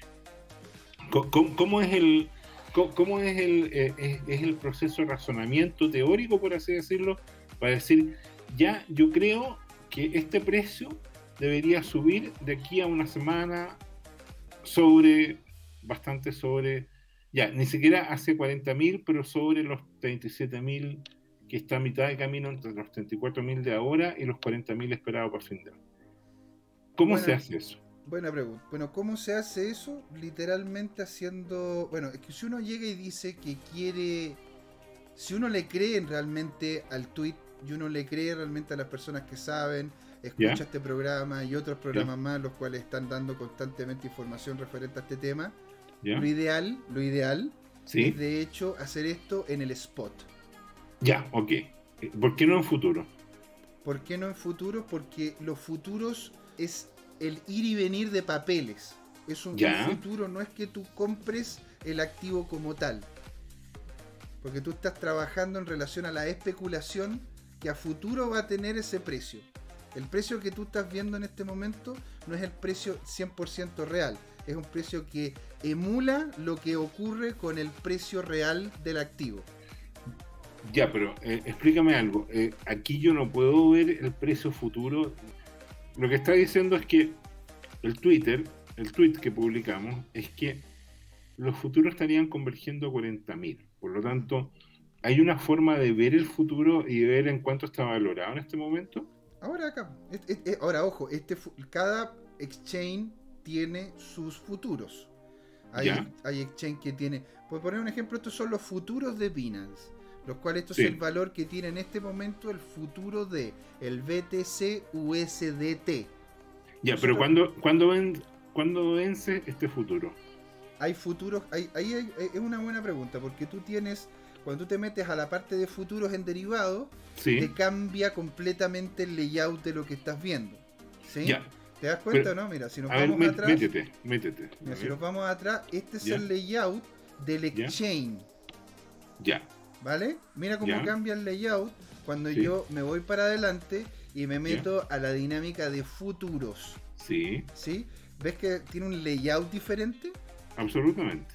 Ya, Y, y eso aquí, en la parte de arriba, nosotros podemos tener USDT perpetuo, que son Ya. contratos indefinidos en el tiempo. ya, Tienes delivery, que son los contratos que, que tienen ciertas cláusulas para su cierre. Esas son, y aquí, como se llama? Tiene, tiene lo mismo, pero en relación a las monedas. ya. ¿Tú operas habitualmente en esto? Yo opero habitualmente en esto. Ya, Ahora, no lo hacía con bot, sino de otra manera. De hecho, yo tuve, yo aprendí relativamente, relativamente hace poco, digamos, no sé, hace unas dos semanas, el tema de los, del grid de bot. El bot grid. ¿Sí? O sea, Ahora- estás con. Perdona, y lo digo nuevamente con todo respeto, porque no es ni área de competencia. Estás con juguete nuevo. Eso es lo que te tiene tan Sí, entusiasmado. está súper entretenido. Ahora, entonces, Ya. Imagínate, tú, ahora, ¿qué es, qué, qué significa grid? ¿Qué es, un, ¿Qué es una grid? ¿No es cierto? Para que veamos, ¿no es cierto?, qué es lo que... Una grid es una red, tal cual, eh, en Ya. la cual, si uno llega y lo ve con lo... Esto es... Se ve, se ve cómo se llama esta estructura que es como de puras líneas horizontales y verticales, ¿no? Una malla, sí, sí. Una malla, la Ya. misma malla que se ve acá atrásito muy suavemente. Ya, ok, ¿Sí? ¿Sí? ya, Entonces, ¿cuál es la gracia de esto? De poder colocar, ¿no es cierto?, una serie de valores, eso es la gracia del gridpot, colocar una serie de valores o cotas, las cuales automáticamente, en el momento de que toque el valor de la- del activo, una de esas líneas genera una acción, ya, sea de compra o de venta. ajá, ¿sí? Uno puede llegar y colocar una serie de grid diferentes. Ya. poner un ejemplo, aquí, ahí. No, no, se alcanza súper bien, súper bien. ¿Sí? Entonces, yo acá tengo, ¿no es cierto?, el precio, el cual, imagínate que estas son velitas, ¿no es cierto? Y que viene Sí, para sí. abajo, que viene Sí, para arriba, viene para abajo de nuevo, para arriba, ya. y ahí para arriba. Entonces, yo lo que hago es crear líneas horizontales, Ya, las cuales yo a esas líneas horizontales les voy a, les voy a dar un motivo, una razón. ya, la cual puede ser de com, si es que yo digo, si es que yo creo que, a ver, aquí ahora vemos que hay un canal alcista, ¿no es cierto?, en relación sí, al sí, precio. sí, Eso significa de que yo puedo llegar y crear una esa, una más acá arriba, que si acá esto es, cada vez que bajara, ¿no es cierto?, yo le digo que acá, que me compre, que compre y que compre, cada vez que toque estas líneas, estas líneas horizontales. ya, Y cuando vaya hacia arriba, lo vaya vendiendo, vendiendo, vendiendo. Y acá arriba también siga vendiendo en caso de que llegue a subir. ya. Entonces uno puede colocar, y estas líneas puede, puede uno decir, puede uno colocarlas así de, así lejanas, o incluso puede hacer una grid más compleja, más, más cerrada. Te, entiendo. Eso va generando espacios para poder invertir sin que necesariamente uno tenga que estar atento al precio de forma consistente. Te, entiendo. Ahora, dime una cosa, eh, y eh, ¿estas líneas yo las puedo dejar para siempre o tienen alguna caducidad? ¿Vencen en algún momento? Buena pregunta. Y eso todo depende de qué tanto riesgo y qué tanta, tanto apalancamiento quieras tú posicionar. Ya, porque, porque si tú tienes un apalancamiento mucho mayor, es decir, de que por cada peso que tú colocas o por cada dólar que tú colocas, estás apalancándote en 10 significa de que ese, ese, ese, ese, dólar vale 10 dólares. pero, escúchame, antes de. Porque el apalancamiento, en realidad yo lo entiendo, pero, pero, pero me estoy colocando en, el tema que, idea, esa es la idea. Supongamos que, que, una persona quiere hacer un experimento y quiere probar con 10 dólares o con 50 dólares, lo que tenga sentido. Y él dice, ya, yo deposité en Binance hoy día y tengo 50 horas y quiero apostar en la quinta parte. Dice, quiero hacer un experimento, quiero entender cómo funciona esto. Entonces yo ahora quiero comprar los satoshis que me alcanzan con 10 dólares. No me voy a apalancar. ¿Ya? Entonces la pregunta es, ¿tomo posición para compra o con venta con esos 10 dólares? Si los compro, después obviamente que los quiero vender a un precio superior. ¿Ya? Claro. Entonces, ahora la pregunta que, que, viene. O sea, yo entiendo que hay una especie de caducidad, parece, que cuando hay apalancado, no sé si hay caducidad cuando yo estoy respaldado por mi patrimonio en el tema. Y la pregunta es, a medida que el tiempo pasa, mi, mi, posición, ¿se me cobra algún costo? ¿Hay algún interés asociado? ¿Cómo funciona eso? Buena pregunta. Lo que ocurre es que todo depende de, de la estrategia que uno le coloque al bot. ¿En qué sentido? Acá arriba nosotros tenemos lo, lo se alcanza a ver, ¿no es cierto? Acá arriba que dice Grid, Trading. Ya. Ya, si yo me introduzco aquí a Grid Trading, ¿sí? Me va a llevar a este, a esta, a esta parte de acá. Ya. Aquí es donde nosotros elegimos el activo en el cual queremos hacer inversión. ¿No es cierto? BTC. Yo recomiendo personalmente que sea BTC, si es que uno quiere invertir en el BTC, sí, puede ser ETH o Solana o lo que sea, ¿sí? con paridad al USD, al perdón, al B de Binance USD, que es como... Ese es el dólar digital de Binance. Exactamente. Es el, es el no, es, no, es, el dólar de la, de la Federal Reserve de Estados Unidos. No, para nada. Es solamente de Binance. Entonces, ya. yo llego y tengo, ¿no es cierto? En este momento se ve el gráfico, ¿no? Es que como, que está moviéndose el BTC sí. BUSD. Y aquí es donde uno, acá a la derecha, es donde uno crea la estrategia. A ver. Entonces uno dice que la estrategia es neutral, es decir, de que está el precio lateralizando no, se mueve de repente para abajo, un poquitito para arriba, para abajo, que es lo que vimos con el Ether la semana pasada. Sí, Lo cual, lo cual, como se llama, fue muy bueno para, algunos bots en específico. La cosa es que esa lateralización es una estrategia involucrada en el algoritmo dentro del grid bot. Entonces tú no tienes que crear como una estrategia aparte, sino lo único que tienes que tener tú es la visión y la información para saber de que de aquí a por lo menos un tiempo va a haber una lateralización del precio. ¿Sí? Te puedes ir largo. Large long significa de que tú crees que va a subir el precio de algún activo. ¿Sí? Y te puedes ir short. Y te puedes ir corto, que es la baja de un precio. Es decir, esta semana con, toda la, con todo lo que hemos conversado y con todo lo que se ha vivido, tanto en Ether como en Bitcoin y en otros más, diría uno, bueno, es posible, es más que posible que termine bajando, por lo tanto voy a crear un grid bot de short, de bajista. ¿sí? Ahora, ojo con esta cuestión, que esto sí que es importante. Uno no puede tener, ¿sí? Porque bueno, estamos hablando que son bots gratuitos y hay una serie de cosas. Uno no puede tener más de una estrategia por paridad de moneda. Es decir, yo no puedo tener una estrategia neutral y de largo con la paridad BTC-BUSD. No puedo. Tiene que ser justamente por separado. Entonces, digamos, a ver si, nos, si hacemos como se llama un zoom out, vemos que aquí más o menos hay una lateralidad. ¿Tú qué, tú qué dices? Más o menos aquí hay una lateralidad. Entonces, aquí, aquí, aquí, donde vemos, ¿no es cierto? Que está en, alrededor de los 34.000 ¿sí? 34.960 hasta los 34.470. Todo depende, ojo, del tiempo al cual uno quiera llegar y dejar. Eso es lo que te estaba preguntando. No alcanzo a darme cuenta. Abajo, pues están muy chiquititas esas letras. Eh, ¿qué, ¿Qué son? Son las horas. Abajo, claro, abajo son las horas. ¿Ya? Primero, primero sale la fecha y después salen las horas. A ver si ¿Y qué estamos viendo? Estamos viendo las últimas, ¿cuánto? Las últimas 6 horas, las últimas 8 horas. Lo que en este momento estamos viendo son, bueno, estamos viendo el gráfico por minuto. Si lo vemos por hora, ahí eso sería, ese sería la, la, Ahora, lo bueno para poder tener un bot de trading, sobre todo un bot de trading tipo grid, es tenerlo, de hecho, en la menor cantidad de tiempo posible que te entregue el exchange. Ok. ¿Por qué? Porque esas, esas variabilidades de precio, ¿no es cierto? Las vas a ver reflejadas tanto en el gráfico como en el porcentaje de ganancia que estabas teniendo en el momento mismo con viendo el bot. Entiendo. Ya. ¿Sí? Ok. Entonces, digamos que, bueno, a ver, aquí lo que vemos que, bueno, aquí a, último tiempo ha tenido una, una subida. puede ser de que vaya un canal alcista, puede ser de que se manejen una de esas dentro de este rango de precio, ¿sí? Entonces ahí uno estipula cuál es la estrategia que uno quiere tener.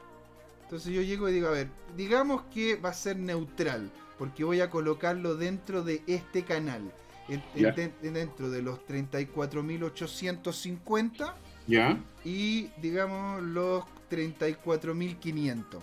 Ya. Más o menos, eso sería... Aquí es donde viene la primera cosa importante, de que tenemos que elegir si es que queremos cruzado o lo queremos aislado. Cruzado significa de que los márgenes, o digamos así, el dinero, el cual uno le entrega al bot para que juegue, ¿sí? Sea utilizado solamente el que se tiene en este bot en específico, o que se utilice el de todos los bots que yo voy a tener abierto. Ok. Es decir, si yo tengo un bot, como me dijiste tú, de que iba a ser de 10 dólares, que sea un. que eh, si esos 10 dólares de ese bot se terminan, se cierra ese bot, se liquida. En cambio, si yo tengo 5 bots de 10 dólares y lo tengo cruzado, significa que en totalidad esos 5 bots tienen 50 dólares para poder jugar. Entonces, si uno llega y baja de los 10 dólares que tiene, va a pedirle, entre comillas, prestado a otro bot que esté abierto para poder solventar la pérdida y cuando éste se recupere se lo irá a devolver. Ya, ok. ¿Sí? Ya. Yo por lo general lo coloco aislado, porque así puedo mantener el, el riesgo de forma, de forma sesgada. ¿Sí? Ok.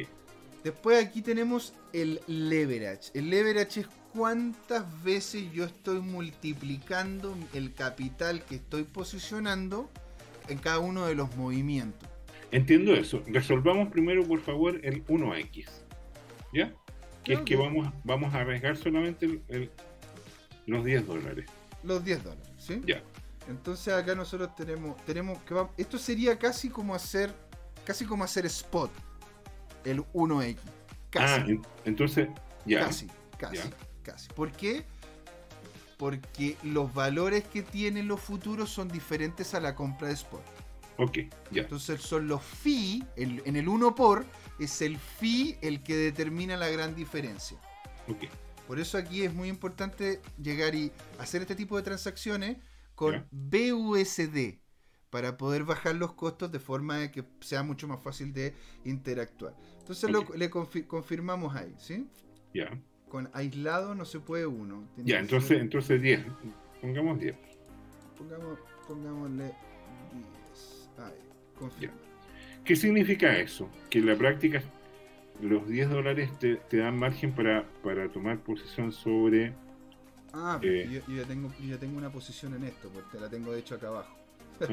Entonces, verá, uno llega, y la, uno llega y la coloca, ¿no es cierto? Y puede llegar y colocar 1, 50, Sí. 40. Esto Oye, significa ¿y, la po- y podemos ver tu posición activa o no? ¿O es muy No. confidencial? Ah, sí, Ya, claro ya. que sí. Ahora, déjame terminar de explicar cómo Ya, es que se hace la, la- Ok, la posición. Después tienes tú la, diferencia entre aritmética y geométrica. ¿Cuál es la diferencia entre estas dos? Que la aritmética Sí. crea las líneas estas que estuvimos hablando acá, estas líneas horizontales, las termina creando en una cantidad igual basada en el precio. Es decir, de si partimos en el cero serían 10 pesos para arriba, 10 pesos para abajo. 20, 20, 30, 30, ¿sí? En cambio, la geométrica en relación a porcentajes, no a números, no a números basados en el precio, sino a porcentaje, a ratios, ¿sí? Una- un punto importante es que el, aritmético es más que nada, y es lo que me, ha- me he dado cuenta yo con los juegos que he tenido y con algunas personas las cuales estoy siguiendo que hacen este tipo de trading. El aritmético es mucho más pensado para la tendencia en alza y el geométrico tiende a ser para movimientos más neutrales.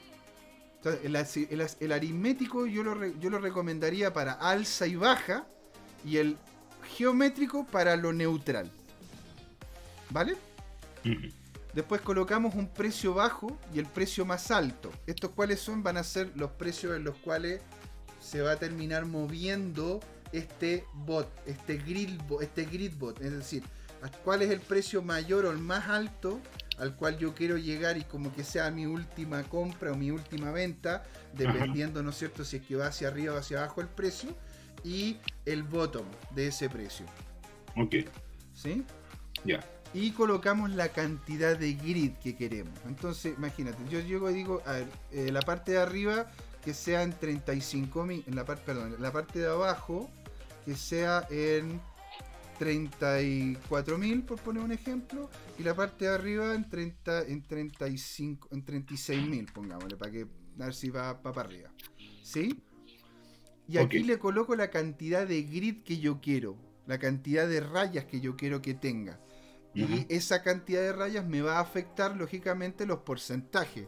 ¿Por qué? Porque de, de esta de acá a esta de acá, el porcentaje, ¿no es cierto?, es mucho mayor que esta de acá a esta de acá. Ajá. Son, porcent- son los movimientos que se generan en menor cantidad de grids, ¿sí? menor cantidad de líneas horizontales, tiende a ser lógicamente mayor en porcentajes por el movimiento que implica llegar al siguiente nivel que teniendo líneas más líneas paralelas más pegadas unas con otras. Ajá. ¿Sí? Entonces, ¿qué, qué, qué podemos colocar acá? Todo depende de cuánto queremos invertir, porque acá abajo, ¿sí? Te sale la ganancia por grid Ya. y te sale cuánto es lo mínimo que deberías colocar en dinero para poder hacer factible esta inversión que tú quieres hacer. Este- Ajá. este- o, o poner en marcha este bot que tú quieres, ¿sí? Digamos que nosotros queremos 10 grid. ¿Cuánta plata necesitaríamos en este rango de precio con esta estructura simétrica? ¿no cierto? Porque si te fijas, ¿te das cuenta que cambia si que yo le coloco geométrica a asimétrica? Sí, definitivamente. ¿Sí? Y, si, y, y cómo se llama y cómo cambia el valor en, el, en, la, ca- en, esta, casi, en esta cajita de acá, cómo cambia el valor si es que voy a, si es que voy neutral, si es que voy largo o si es que voy corto. ¿Lo se alcanza a ver? Sí. Ahora, dime una cosa. Esto en la práctica, después de que tú pongas tu orden, ¿es como apostar en un casino o no? ¿En qué se parece y en qué se diferencia?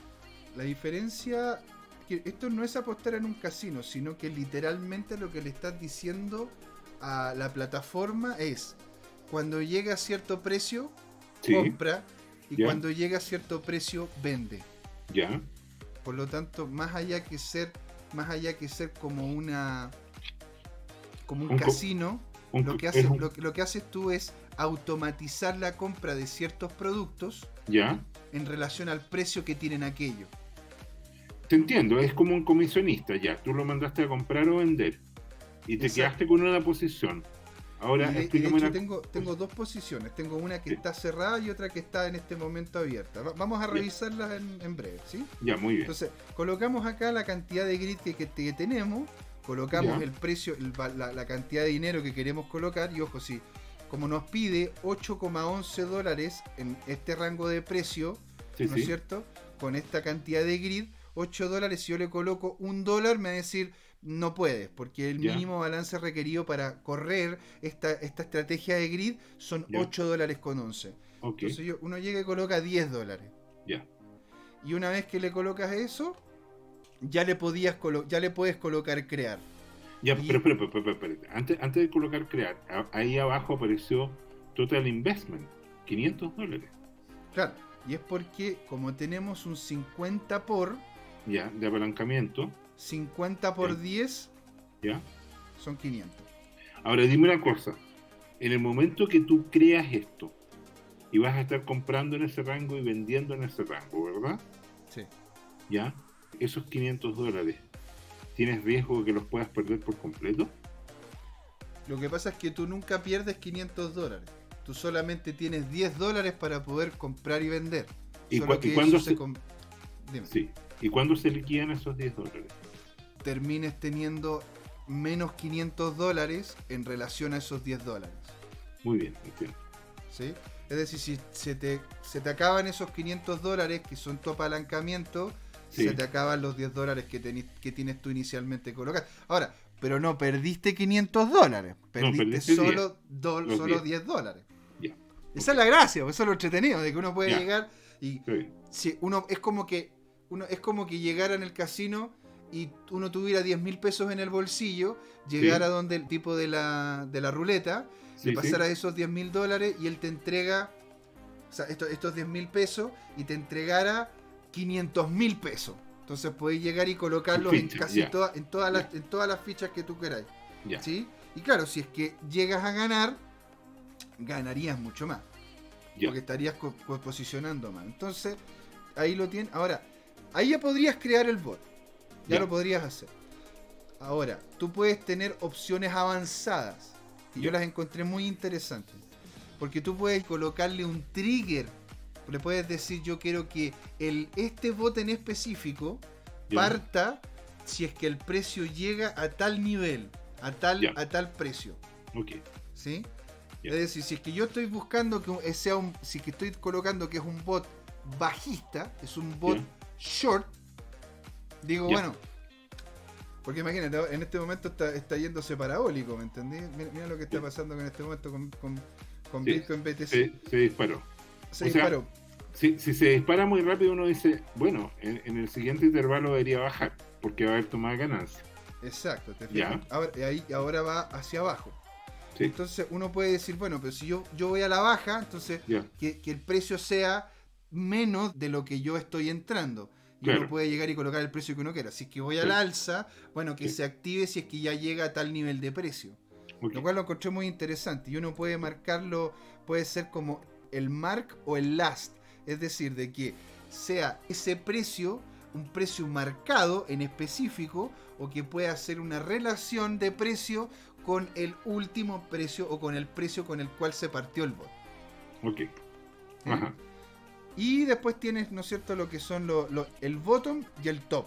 Este es el, el stop loss y este es el take profit. Todo bien. dependiendo si es que si es que tú dices que va hacia arriba, ¿no es cierto? Si es que Sí. vas hacia bullish, vas con, vas como se llama largo, arriba sería el take profit y abajo el stop loss. E- Esa es la forma lógica aritmética de realizar la ganancia o hacer la pérdida, dicho en chileno. Exactamente. Y, lo- y- Ok. y sería todo lo contrario si es que irías vendido. Si es que vas a baja, entonces si es que se- si es que llega un punto sería el take profit y abajo el stop loss. Y arriba el stop loss. ¿sí? Y uno puede cancelar todas las órdenes. ¿sí? Si es que llega a ese stop en específico. ¿Mm? O puedes cancelar esa orden en específico. Ok. ¿Sí? Ya. Entonces, eso es el proceso para poder hacer partir un, un bot. Ahora, yo acá tengo, tengo uno que ya estaba, que ya tenía yo abierto, o sea, que yo abrí en su momento, y me entregó, esta es una cuenta que tengo yo para jugar con, nada, con, con una, con, como con cerca de 100 dólares, es una, cuenta que tengo para jugar. Entonces abrí una, ¿no es cierto? No es para La- jugar, es para aprender. Es para aprender. No, no, a mí me gusta jugar. Ah, mira tú. Yo Sí. juego, aprendo y me gusta. Muy bien. Ahora, esta, esta de acá, ¿sí? Si te si fijas bien, tiene, esta la partí ayer, Ya, tuvo una duración de 8 horas y media.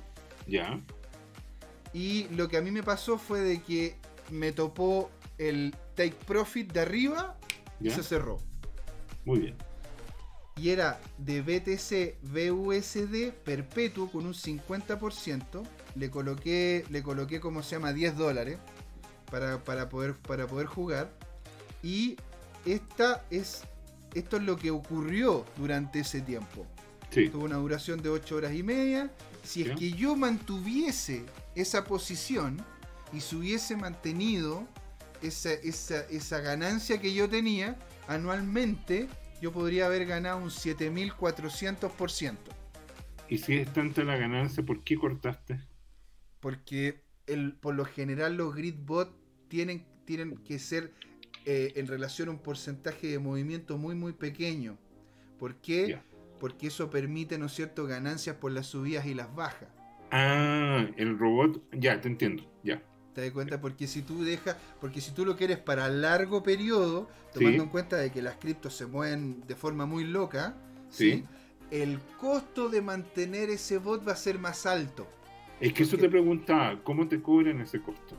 Te lo cobran, en- te lo cobran en relación. Bueno, al- al- eh, igual como, como te sale acá, pues si es que tú quieres llegar y tener. Mira, si yo llego y borro esto, ¿no es cierto? Ahora me sale que necesito 8 dólares, Sí, ¿sí? Para poder mantener esto. Ahora, Sí. ¿qué pasaría si es que yo agrando la cantidad de grid que tengo quiero tener? En vez de 34.000, digamos que lo dejo en 32.000 y, y coloca, y coloca 60 mil, por favor, a ver. y coloco acá 60.000. Allá me pide 10 dólares con 35. Pero eso son- no es... pero son 10 grid en ese margen de rango. ¿sí? Entonces cada grid va a tener un porcentaje de ganancia de cerca de un 6%. Es decir, que el salto de esta grid de acá a esta de acá va a ser un 6%.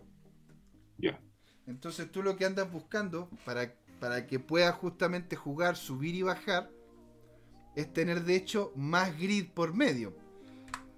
Tener alrededor de, una, de- tener alrededor de un 0.65. Yo lo que he estado viendo, esto es una opinión personal. ¿vale? Lo dejo ahí encima, de que lo ideal está entre un 0.40 y un 0.70 Muy bien. para Ahora poder voy, llegar y voy tener entendiendo, voy ¿Sí? entendiendo. Muy bien. Y, y para eso ya se requieren, no se requieren 10 dólares, pues ya se requieren 94 dólares. Te entiendo. Entiendo. Y eso en la dinámica neutral. Sí. Si nos vamos a long, que sería Ya. subida, ya nos Sí. está pidiendo 1155 dólares. Ya. Y si nos vamos a la baja, nos va a pedir 116 dólares nomás. Muy bien. ¿Te das cuenta por qué? Porque todo depende del tipo de estrategia al cual tú coloques el nivel de el nivel de transacciones, ¿no es cierto? Porque cada una de estas líneas, para que quede claro, cada una de estas líneas es una transacción. Es Sí, una compra, sí, sí. una venta, una compra, una venta. Entonces, dependiendo de la cantidad de grid que tú coloques, son las transacciones que van a quedar en, en, en el archivo listas para poder partir en el momento de que el precio tope una, una, una de ellas y que, y que se haga, ¿sí? Entiendo. Ya. Entonces, ahora, Muy interesante. Eso, eso como es, entonces aquí nosotros tenemos de acá, que era el que estábamos viendo, Ya. el cual yo lo partí con 10 dólares, ¿no es cierto? Que eran por 50, por lo tanto Sí. tenemos un total investment de 500 dólares y Ya. tenemos un profit, ¿no es cierto?, de cerca de un 7,- 7,27%, lo cual no es malo, Ok. por Ya, 8, horas, sí. por 8 horas de trabajo, Claro. ¿sí? Y le coloqué 13 grid, 13 rayitas. ¿sí? Y le coloqué un rango de precio entre 31 mil y 34 mil dólares. Lo cual, claro, pues, ya ahora está a 34 mil y tanto, entonces lo topó en la parte de arriba y lo soltó. No le coloqué ningún trigger, no le coloqué ni stop loss ni take profit. Yo dije, bueno, coño, son 10 dólares que, que- que- está no pasa nada. Y aquí me salen las posiciones que fueron compradas o vendidas. Y si te das cuenta, Sí, hay las que tienen profit, son las que tienen una compra y una venta. ok. Las que no las que no tienen profit son solamente las que tienen venta. ¿Por qué? Porque yo acá me fui neutral. Entonces, llega- llegó un momento donde bajó, vendió, pero no terminó llegando, ¿no es cierto?, al precio que tenía que llegar para poder hacer la compra correspondiente. Porque no llegó al nivel de precio que tenía que llegar. Por eso hay algunas las cuales no están con paridad de compra al mismo tiempo de la paridad de venta. Qué interesante. ¿Te Oye, eh, nos quedan tres minutos como para sacar conclusiones. Y bueno, Eh, el, el- el entonces- último, el- la, la última cuestión era poderte mostrar, ¿no es cierto?, cómo era el, el que en este momento estoy corriendo, para que vean también cómo es que funciona esto, esto ya, esto corriendo como tal. Y esto lo tenemos que ver. Yo lo que quería era mostrar justamente View. Acá está. Este es el precio al cual yo entré, ¿no es cierto? Lo mismo, aislado, 50%, 10 BTC y todo, y le coloqué este rango de precio entre 33.500 y 35.500. Y hasta en este momento me está generando el bot alrededor de un 4,45%. ¿Cuándo partiste con eso? Este lo partí hace 5 horas con 54 minutos. Ya. ¿Y, y qué pasa si en este momento el precio se desploma a 33.000? Eh, no, no te asustes, porque está en 34.800. Sí, claro, si es que se llega a bajar, yo a este no le puse ni stop loss ni take profit. Por lo tanto, si llega a bajar, va a terminar perdiendo plata, perdiendo plata, perdiendo plata, perdiendo plata, pa, pa, pa, hasta Ya. que no haya más 500 dólares. Ok. Ya. ¿Sí? Ya. Ahora, yo aquí me fui largo, en el sentido de que si llega a bajar, me va a afectar mucho más. Pero si sube, me ga- gano mucho más.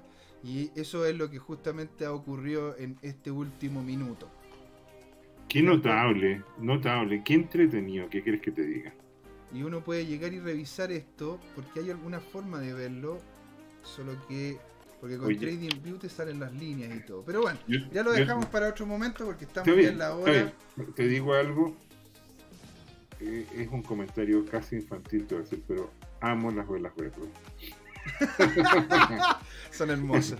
O sea, esa es la gracia del, el del Gridbot, que no importa si son velas verdes o son velas rojas, sino que el movimiento del activo, el movimiento del precio del activo, toque los valores puntuales y te permita a ti tener las ganancias sin tener que estar constantemente mirando. Ya. Oye, te pido un servicio, ponlo, es que estamos en un minuto, ponlo en 15 minutos, como para ver qué pasó en, en este tema. Ahí. ¿Viste? Entonces yo, yo como se llama, lo hice hace 8 horas. Ya, pero, las eh, o sea, agarraste un canal alcista. ¿Eso lo previste o, o en el fondo lo jugaste? Un poco de ambas, ¿ah? Ok, bien, me encanta tu sinceridad. Un poco de ambas. Oh, bien, bien. Porque en realidad el que diga que sabe qué es lo que va a pasar con una moneda. No, claro. O sea, si yo supiera, yo no estaría acá, yo estaría en una no. isla paradisíaca, rodeado de rodeado de, de- de esculturales. eh, bueno, ok.